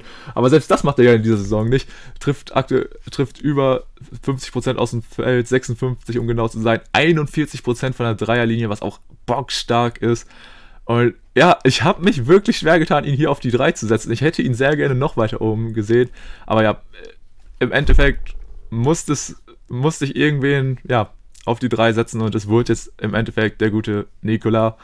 Aber ey, wenn er im Endeffekt auch mit dem Ding nach Hause geht, dann beschwere ich mich da kein bisschen. Ja, also mal ein Spieler der Nuggets als MVP zu sehen, würde mich natürlich auch sehr freuen. Das gab es nach meinem Wissen noch nie. Aber ich wüsste nicht, wann das mal passiert sein soll. Von daher, ja, wäre es natürlich ein Novum, was mir sehr zusagen würde. Äh, mach doch gerne mal direkt mit deinem zweiten Platz weiter. Ich bin mir, da bin ich mir tatsächlich ziemlich sicher, dass wir einen Unterschied haben werden. Okay. Ähm, hier war ich jetzt natürlich auch lange, wirklich lange am Überlegen, wen setze ich da hin. Ähm, ja, ich kann es vorweg. Aber da nehme ich die Spannung vorweg. Ja, egal. Ich mache jetzt erstmal weiter. Ähm, ja, mein zweiter Platz. Auch wirklich, ich habe da lange mit mir gerungen, auf welche Position ich ihn setze. Ich habe mich im Endeffekt dazu entschieden, ich setze auf Position 2 Joel Embiid. Ich war lange am überlegen, denn Joel Embiid macht halt auch einen absoluten MVP-Case in dieser Saison, liefert unfassbare Zahlen ab, ist mit ja, fast 30 Punkten per Game, 29,9 ist er aktuell ja, Zweiter in der Scoring-Liste der NBA mit 11 Rebounds, siebter, dazu noch drei Assists, also einfach ja, bockstark. Dazu noch jeweils ja, 1,4 Blocks, 1,4 Steals per Game. Auch defensiv, wie gesagt, haben wir auch schon gesagt, absoluter Impact-Player. Einfach an beiden Seiten des Courts absolut elitär. Ähm, was dann im Endeffekt wirklich bei ihm noch ein bisschen dafür gesorgt hat, dass er bei mir runterrutscht. Er hat tatsächlich in dieser Saison bislang jetzt schon ein paar Spiele mehr verpasst als ja, mein Top-Runner mit ja, äh, aktuell steht er bei 31 Games und er hat sich ja jetzt auch leider verletzt. Da muss man natürlich gucken, wie lange er ausfällt. Ich glaube, aktuell gehen da die Experten so von zwei bis drei Wochen aus, was natürlich in der NBA schon ein paar mehr Spiele dann auch sind. Von daher muss man dann gucken, ob er dann, ob es am Endeffekt dann bei ihm mit der Spielanzahl hinhaut. Und weil ich mir da einfach noch so ein bisschen unsicher bin, hat das quasi im Endeffekt, ja, den entscheidenden Punkt dafür gegeben, dass ich ihn nicht an die 1 gesetzt habe, sondern nur an der 2 Aber wie gesagt, äh, es würde mich auch absolut nicht wundern, wenn Joel Embiid, wenn er jetzt beispielsweise dann aus seiner Verletzungspause rauskommt und einfach genau da weitermacht, wo er jetzt aufgehört hat, dann wird er auch auf jeden Fall MVP oder hat er weiter den MVP-Case. Auch er legt geisteskranke Zahlen auf, also auf 50% aus dem Feld, 52,5 um genau zu sein. Auch nochmal einen Riesensprung bei, den Dreier, bei der Dreierquote gemacht von 33,1 auf 42,2. Das ist komplett albern, was auch ein Embiid in dieser Saison spielt. Von daher, ich habe mich sehr, sehr schwer getan, ob ihn nicht auf die 1 zu setzen. Habe mich jetzt im Endeffekt dann doch dafür entschieden, und ja, dadurch Joel Embiid von den 76ers bei mir der zweite in meinem persönlichen MVP-Voting. Und jetzt bin ich natürlich auf deinen zweiten Platz gespannt. Ja, ich hatte insofern recht, dass äh, wir uns da beim zweiten Platz unterscheiden. Ähm, ich gehe jetzt davon aus, dass wir den, den ersten gleich haben werden, denn ich habe Joel Embiid gar nicht in meinen Top 3, was einfach damit zusammenhängt, dass er, ja, dass er, wie du schon gesagt hast, ohnehin schon im Vergleich zu anderen Spielern, die da einen Case für haben, schon einige Spiele verpasst hat und jetzt auch nach aktuellem Stand zwei bis drei Wochen ausfallen wird, wo dann, ja, wenn du sagst, du hast drei bis vier Spiele pro Woche, dann werden nochmal, ja, weiß ich nicht, sieben bis zehn Spiele dazukommen mit Sicherheit, jetzt durch die Verletzung. Und da es sich hier auch um eine Knieverletzung handelt, kann ich mir sehr gut vorstellen, dass er dann auch im weiteren Saisonverlauf des Öfteren mal aussetzen wird. Denn ich meine, Knieverletzung beim Basketball ist immer, immer ein bisschen kritisch. Das ist jetzt nicht so was wie ein gebrochener Finger, wo du dann nach kurzer Zeit sagen kannst, ja, ist easy verheilt, überhaupt kein Problem mehr. Deshalb kann ich mir gut vorstellen, dass er eben am Ende der Saison einfach zu wenig Spieler haben wird und deswegen ist er bei mir rausgefallen. Äh, mein zweiter Platz äh, ist nämlich der Spieler, der diesen Award bereits in den vergangenen beiden Jahren gewonnen hat. Die Rede ist von Janis Antetokounmpo, er ist auch dieses Jahr wieder mit einer absolut gestörten Statline am Start. Ein bisschen schwächer als im letzten Jahr, muss man äh, dazu sagen. Allerdings ist auch hier natürlich anzumerken, dass die Bugs mehr oder weniger ein komplett neues Team jetzt aufstellen und äh, man gerade am Anfang da auch so gewisse, ja, Fehler in der Abstimmung noch hatte. Also man müsste sich da einfach erstmal zusammenfinden. Äh, das läuft mittlerweile deutlich besser auch ein Janis wirkte gerade am Anfang der Saison, wie ich fand, ein bisschen erschöpft und noch nicht bei 100 Prozent. Das hat sich jetzt in den vergangenen Wochen komplett relativiert. Und ich äh, denke, wenn er so weitermacht wie in den vergangenen Wochen, dann wird sein, äh, seine Statline wahrscheinlich auch sehr ähnlich aussehen wie im vergangenen Jahr. Ich kann mir sogar vorstellen, dass er bei den Punkten dann äh, noch besser ist als äh, vergangene Season. Also aktuell hat er 29, letztes Jahr waren es 29,5 ich denke, wenn er jetzt nochmal einen Run startet, kann er die 30 noch knacken. Ähm, ansonsten, wir haben es auch bei, beim Defensive Player of the Year schon angesprochen, der Typ ist einfach ein absolutes Biest unterm Korb. Du willst äh, ihn nicht attackieren, weil du weißt, es geht meistens nicht gut für dich aus. Und er ist einfach an beiden Enden des Feldes eine absolute Maschine. Ich habe jetzt gerade die Stats von Embiid nicht offen, aber ich denke, mit 6,1 Assists sollte ein Janis da auch nochmal vor von einem Joel sein. Mm, ähm, ja, deutlich sogar. Also Embiid mit 3,3. Ja, Playmaking auch ein unterschätzt starker Skill bei Janis und ich finde im All-Around-Game hat er es einfach äh, verdient, da wieder äh, im Rennen zu sein. Auch wenn man natürlich sagen muss, wenn er schon zweimal vorher gewonnen hat, dann ist es sehr unwahrscheinlich, dass er das auch ein drittes Mal schafft. Und ja, deswegen war mehr als Platz 2 leider nicht drin in meinen Augen. Und äh, jetzt bin ich gespannt, wenn du auf Platz 1 hast, aber eigentlich kannst du da mittlerweile nur noch eingeben, wie ich finde. Das ist tatsächlich so und ich finde es auf jeden Fall auch stabil, dass du da den guten Janis nochmal mit reingenommen hast. Hat mich jetzt echt ein bisschen gewundert, dass Embiid komplett bei dir rausgerutscht ist, aber klar, du hast schon gesagt, auch für Janis kann man definitiv einen Case machen und eigentlich wirklich der einzige Grund, warum er bei mir nicht reingerutscht ist, weil ich es mir wirklich nicht vorstellen kann, dass sie ihm das Ding jetzt zum dritten Mal in Folge geben. Ich glaube, das letzte Mal war ja irgendwann bei Larry Bird in den 80ern, dass er da, dass da wirklich ein Spieler es geschafft hatte, das Ding back to back to back zu holen, was halt ja einfach komplett krank ist. Und du musst auch so ein bisschen in historischen Kontext setzen, warum das bei Larry Bird überhaupt der Fall war. Ja, äh, das kannst du gerne erläutern. Ja, das, ja, das ist auch so ein Thema. Eigentlich äh, will ich jetzt gar nicht so fast äh, aufmachen, aber ähm, es gibt viele, die sagen, dass Larry Bird ähm, in, dieser, in, diesem Zeitraum wahrscheinlich nur einmal den MVP gewonnen hätte, da auch Magic Johnson zu dem Zeitpunkt schon seinen absolute Prime erreicht hat. Aber Larry Bird war nun mal der absolute Held der weißen Bevölkerung und auch, äh, ja, solche Gründe haben das ein bisschen mit reingespielt, dass er dann immer deutlich besser abgeschnitten hat, als es wahrscheinlich im Endeffekt tatsächlich der Fall gewesen wäre, wenn man das aus heutiger Sicht bewerten würde. Aber wie gesagt, da will ich jetzt gar nicht mal so tief reingehen, aber das ist äh, ja leider so ein Faktor damals gewesen. Ah, ich ah, ja, so, ja.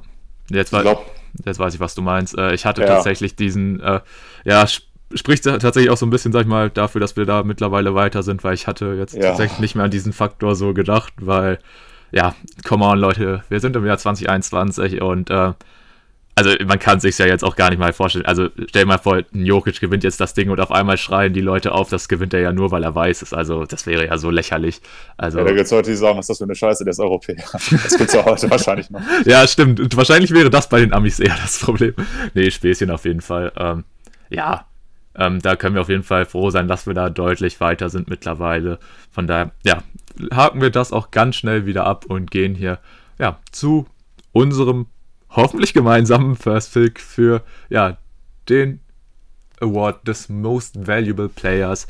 Und natürlich, wer hätte sich diesen Award anders verdient als jemand, der ihn eigentlich. Emmanuel Quickly. Ich wollte jetzt einen Witz mit Boban machen, aber gut. Weil wir haben Boban noch nicht gefeatured heute. Aber ich hatte noch keinen Nix-Spieler dabei. Stimmt, ja, ja, ja, stimmt. Aber gut, das, ja, das hast du dir ja auch ein bisschen mit den Defensive Playoff wie kaputt gemacht. nee, Späßchen. Ähm, nee, wir reden natürlich über King James, über den man eigentlich sagen kann, ey, der Typ hat den Award eh eigentlich, wenn man auf seine Karriere guckt, wahrscheinlich eh schon viel zu selten gewonnen. Und ja, natürlich, man kann jetzt sagen, es ist so ein bisschen abgeflacht bei ihm im MVP-Rennen, beziehungsweise seine Leistungen sind jetzt aufgrund natürlich der Verletzung von unter anderem Anthony Davis, Davis ein bisschen runtergegangen. Dennis Schröder war zwischenzeitlich raus. Und da merkt man natürlich, hey, wenn LeBron dann, sag ich mal, nicht mehr so diese wirklichen ja, Stars um sich herum hat, sondern vielleicht nur Rollenspieler oder auch Rookies oder so, dann ist es für ihn natürlich auch ein bisschen schwieriger. Deswegen sind da seine Zahlen, die halt zwischenzeitlich komplett geisteskrank waren, ein bisschen wieder gedroppt, unter anderem halt auch seine Dreierquote und seine Assists pendeln sich halt jetzt eigentlich dazu ein, wo sie eigentlich in seiner Karriere meisten standen, also wieder der Dreier so bei um die 35 Prozent, wieder bei knapp über sieben Assists.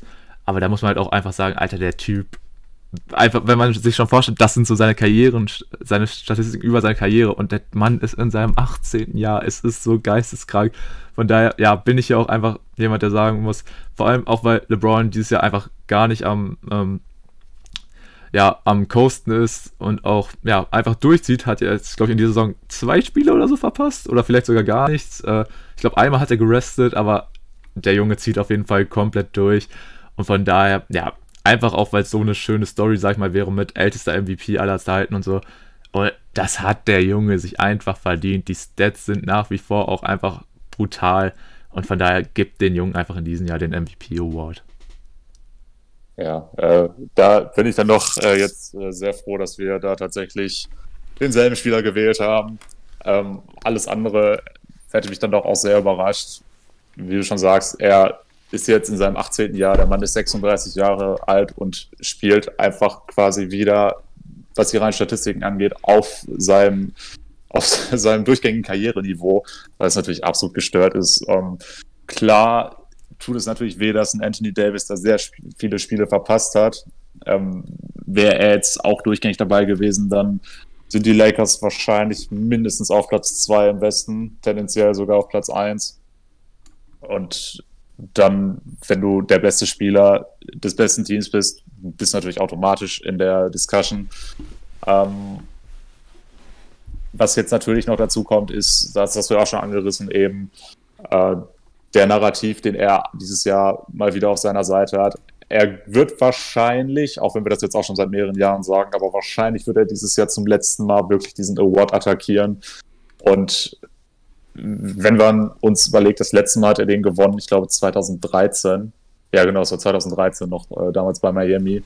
Und auch danach war er eigentlich immer der beste Spieler der Liga konstant. Nur man hat eben ihm dann den Award kein fünftes Mal gegeben, eben weil er ihn schon so oft gewonnen hatte und weil es eben auch andere Spieler gab, die sehr, sehr gute Leistungen gebracht haben ganz ehrlich, der Junge, der hat diesen fünften MVP Award so sehr verdient, so konstant, wie er einfach seine Leistung bringt. Und auch, dass er jetzt in seinem Alter nochmal sein Spiel angepasst hat und trotzdem kein bisschen schlechter geworden ist, äh, das, das sagt schon alles. dadurch, dass er jetzt auch bei den Lakers seit der vergangenen Saison größtenteils als äh, Point Guard eingesetzt wird, hast du einfach gesehen, wie, wie gut sein Spiel immer noch ist, wenn er auf einmal eine ganz andere Position spielt als die Jahre zuvor.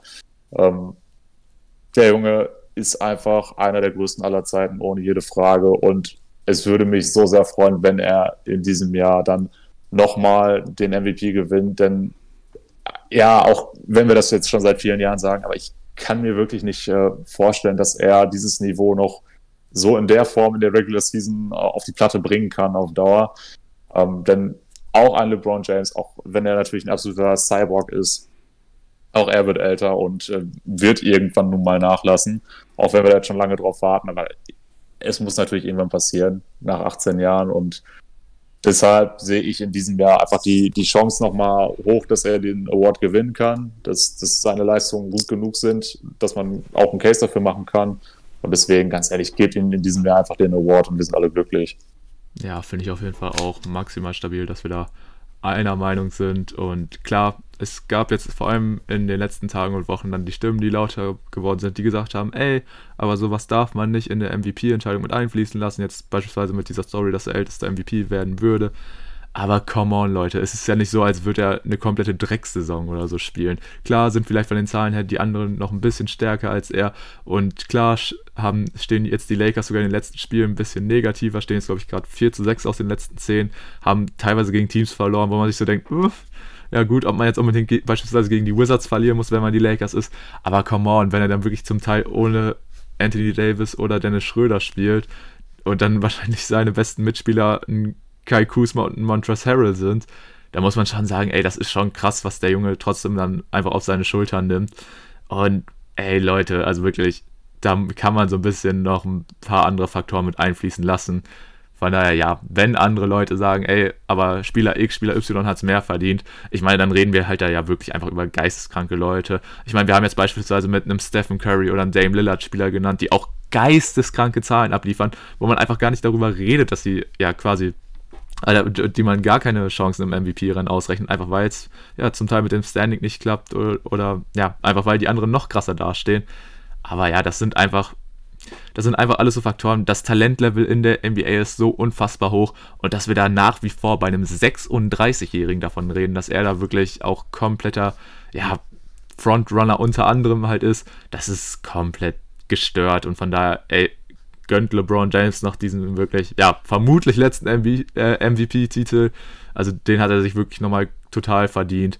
Aber ja, wie gesagt, ich könnte auch mit jedem anderen ähm, Kandidaten leben, den wir jetzt genannt haben, weil ja, das Talentlevel ist einfach so unfassbar hoch und da kann man wirklich auch, das muss man einfach nochmal appreciaten, was wir da wirklich einfach Nacht für Nacht für absolute Ausnahmetalente auf dem Parkett sehen. Von daher, ja, also freut mich auf jeden Fall, dass wir da mit LeBron James uns auch nochmal einig sind. Hätte ich tatsächlich nicht gedacht, dass wir uns hier bei so vielen Awards und so vielen einzelnen Picks auch so einig sind, aber das zeigt ja, dass wir da auf jeden Fall auch ein bisschen auf einer Wellenlänge sind. Ja, zumindest ein bisschen. Also, ne, wir haben es ja schon oft angesprochen, so, du bist ja noch nicht so lange dabei, aber ich glaube, ich erzähle dich schon ganz gut, was das angeht. Und daher, ja, ja. Äh, gucken wir mal, wie es dann am Ende der Saison tatsächlich aussehen wird. Dennoch, ähm, ja, finde ich es auch auf jeden Fall cool, dass wir uns da so eins nicht so in der Form auch nicht erwartet. Und äh, natürlich sehr geil, dass ich so viele Nick-Spieler dabei hatte. Das war mir auch am Anfang gar nicht so bewusst. ja, auf jeden Fall. Also Drew und deine Nick-Spieler, da entwickelt sich doch so. Es, es, es, es, muss Liebe sein. Ja, es muss Liebe sein. Es entwickelt sich so ganz langsam und auch ein bisschen under the radar, aber da entwickelt sich auf jeden Fall was. Und äh, ja, ansonsten würde ich sagen, wäre es das erstmal mit unseren MVP Awards.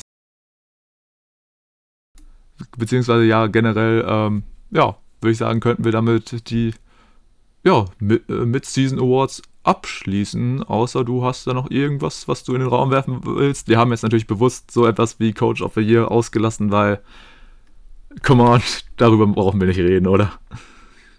Äh, nee, aber den Executive of the Year, den hätte ich schon ganz gerne nochmal besprochen. Nein, natürlich nicht. Im Zweifel ist es sowieso der von den Knicks, weil die einfach eine geile Saison spielen. Ja, deshalb äh, würde ich sagen, können wir da eigentlich einen Haken hinter machen. Ja, und, machen wir das äh, doch. Uns dann direkt auf äh, nächsten Sonntag wieder freuen, wenn wir wieder recorden dürfen. Genau, und ähm, tatsächlich, aber bevor wir jetzt hier rausgehen, ich habe noch zwei ganz, ganz kurze, schöne Geschichten, die ich noch gerne im Pod appreciaten möchte. Ähm, okay. Nehmen wir uns noch ganz kurz die Zeit, weil das sind wirklich zwei sehr, sehr schöne Geschichten. Zum einen, ähm, ich weiß nicht, ob du es mitbekommen hast, Camilla Anthony hat diese Nacht den guten Hakim Olajuwon in der All-Time-Scoring-Liste überholt. Ist, ja, habe ich mitbekommen, ja. Ist jetzt tatsächlich ein Punkt vor dem guten Dream auf Position 11. Ähm, und das finde ich ziemlich krass, weil wir haben ja erst vor ein paar Wochen darüber geredet, dass er Oscar Robertson überholt hat. Und jetzt hat er sich direkt den nächsten geschnappt. Und ja, Mello steht kurz vor der Top 10. Und das ist auf jeden Fall krass. Äh, vor ihm jetzt der gute Alvin Hayes mit 27.313 Punkten. Also ja, noch ein bisschen weniger als 400 Punkte weg, aber also ich denke mal, wir sind da beide ganz positiv, dass Mello das wahrscheinlich noch packen wird, oder? Äh, ja, 400 Punkte. Dieses Jahr hat er dann wahrscheinlich noch 40 Spiele. Es könnte klappen. Es könnte sogar diese Saison noch klappen. Ja, und Fast. selbst wenn es nicht diese Saison wird, also ich denke, Mello, der wird auf jeden Fall so lange spielen, bis er zumindest da in dieser Top 10 ist. Und da muss man ja. auch sagen, wenn, wenn er in die Top 10 geht, dann kann man auch noch sagen, kann er auch wahrscheinlich noch so lange spielen, dass er auch Moses Malone auf 9 noch überholt, der ja noch nicht mal 100 Punkte vor einem Elvin Hayes ist. Von daher, ja, ja also easy, easy. Ja, also da wird Mello auf jeden Fall, äh, denke ich, wahrscheinlich diesen neuen. Ist Shaq noch die 8? Shaq ist noch die 8 und das ist auf jeden Fall nochmal ein großer Step. Der steht dann bei 28.500. Also ja, wird das wird dann schwierig, aber Mello, der wird auch, also das merkt man, denke ich natürlich auch, dass er auf jeden Fall darauf noch in seiner Karriere gehen möchte und ja, zumindest damit seine Legacy zementieren möchte. Wird ja wahrscheinlich leider nicht mehr mit diesem einen Ring für ihn klappen, aber ganz ehrlich, gefällt mir dann lieber so, dass er da in Portland nochmal, ja, eine, so eine wirklich auch trotzdem wichtige Rolle an, einnimmt, anstatt dass er sich jetzt so denkt, okay, ich gehe jetzt auch noch zu den Nets, setze mich da auf die Bank, hol, hol da den Titel, aber dann wird das, das auch nicht. In der Vergangenheit bei den Knicks wäre das natürlich ein geiler Move. Ja, das wäre echt ein äh, stabiler Move, ähm, aber ja. Gut, äh, so viel aber auf jeden Fall nochmal zu Mello, das wollte ich auf jeden Fall auch nochmal appreciaten, dass der gute Junge da was gemacht hat. Aber dann natürlich nochmal wirklich eine unfassbar schöne Geschichte. Der gute Karis LeVert hat vergangene Nacht sein Comeback gefeiert, nachdem ja im Zuge seines ja, Wechsels, beziehungsweise ja, er war ja auch Teil dieses unfassbare Monster-Deals von James Harden, ist er ja dann von den Brooklyn Nets rüber zu den Indiana Pacers gegangen und da wurde beim Medizincheck tatsächlich, Gott sei Dank kann man schon ja jetzt im Nachhinein sagen, festgestellt, dass sich ein Tumor auf seiner Leber gebildet hat. Und der wurde ihm jetzt halt entfernt und da war natürlich erstmal gesagt, okay, der Junge ist erstmal auf unbestimmte Zeit raus. Und wenn man sich jetzt halt vorstellt, dass es erst ein paar Monate her ist, und ja, vergangene Nacht konnte er jetzt dann direkt mal wieder sein Comeback feiern und hatte auch erstmal direkt 27 Minuten gegen die Suns gespielt, die ja auch einfach mal Zweiter im Westen sind. Sind wir jetzt auch noch so gar nicht drauf eingegangen, aber egal. und da haben die Pacers, ja, direkt erstmal mit 122 zu 111 gegen die Suns gewonnen. Caris LeVert, wie gesagt, in 27 Minuten dabei auch stabile 13 Punkte, 7 Rebounds und 2 Assists aufgelegt. Deswegen, also kommt da zurück, als wäre nichts gewesen und einfach, ja, eine schöne Geschichte, dass das alles noch so ja, gut für den Jungen ausgegangen ist. Ja, ohne Frage, definitiv. Ähm, da war der James Harden Deal auf jeden Fall für was gut. Ähm, du weißt ja wirklich nicht, ob man das überhaupt zeitnah hätte feststellen können, wenn er jetzt eben nicht diesen Medizincheck hätte machen müssen. Von daher auf jeden Fall cool, dass er jetzt dabei ist. Er wird die Pacers auch nochmal verstärken, wenn er wieder ein bisschen besser in seinen Groove reinkommt. Und dann bin ich mal gespannt, was bei den Pacers geht. Ich hätte es ja vorhin gesagt, sie haben ein bisschen nachgelassen nach dem starken Saisonbeginn, aber wenn Caris LeVer auch wieder einigermaßen in Form ist, dann kannst du dir auch wieder weiter nach oben gehen. Ja, und sie brauchen ihn auch definitiv im Rennen um ja, die Playoffs im, ja, was heißt umkämpften Osten. äh, aber ja, sie, sie werden ihn auf jeden Fall brauchen. Und wie gesagt, das ist einfach eine schöne Geschichte, dass er ja jetzt einfach wieder aufs Feld zurückkommt. Er natürlich erstmal hauptsächlich gesund ist. Das ist einfach wirklich so schön. Und da kann man wirklich nochmal sagen, Gott sei Dank hat dieser Monster-Trade damals funktioniert, weil ansonsten, ja, hast du ja auch schon gesagt, wer weiß, ob wann man es festgestellt hätte. Vielleicht hätte es irgendwie zu spät sein können. Von daher alles glimpflich gelaufen und es freut mich einfach und das wollte ich auf jeden Fall hier nochmal im Pott unterbringen. Ja, gute Sache auf jeden Fall. Schön, dass du angesprochen hast. Äh, hatte ich jetzt so ehrlich gesagt gar nicht mehr dran gedacht. Aber auf jeden Fall eine feine Sache, dass wir das hier auch nochmal mit untergebracht haben. Ja, perfekt. Und dann würde ich auch sagen, dann sind wir für heute fertig. Sind fast bei der Zwei-Stunden-Marke angekommen. Also gut, sind noch ein paar Minuten bis dahin, aber ihr kennt uns, wir wollen das dann nicht irgendwie noch unsaglich in die Länge ziehen, damit wir sagen können, ey, wir haben zwei Stunden gepackt. Aber wir sind nah an unserem Career High. Aber wie gesagt, wir wollen es jetzt nicht krass in die Länge ziehen. Ich hoffe vielleicht noch im Endeffekt einen kurzen Clip oder so hinten dran, weil bin, da ist mir auch einfach heute nach. Und ansonsten kann ich wieder nur sagen, vielen Dank fürs Zuhören. Hoffentlich bis zum nächsten Mal. Und ansonsten wünsche ich euch noch einen wunderschönen Resttag. Macht's gut, bleibt gesund. Letzten Worte sind bei Tim. Und ciao. Ja, danke auch von mir natürlich nochmal fürs Zuhören. Die erste Saisonhälfte ist rum. Wir haben die Mid-Season Awards bequatscht. Die NBA wird wahrscheinlich jetzt auch wieder in eine etwas heißere Phase gehen. Aber auch außerhalb von der NBA beginnt momentan im Basketball eine sehr spannende Phase, denn die March Madness fängt jetzt in den nächsten Tagen an, richtig Fahrt aufzunehmen. Deswegen schaut auch da gerne mal rein. Hört uns nächste Woche im Pod gerne wieder zu. Und von daher bis nächste Woche. Bis dahin. Ciao. und so. Wie? Paar Chicks und so. Paar Chicks? Ja, Mann. Paar Chicks klären hier in Hamburg oder was? Na klar, du weißt Bescheid. Hast du schon was geklärt heute, oder? Ja, eine. Eine? Ja, Mann. Und dann heute Abend Pfeife oder was? Ja, Bro, mal gucken, ne? Mal gucken, bisschen, ne? Bisschen Fortnite, die Stars.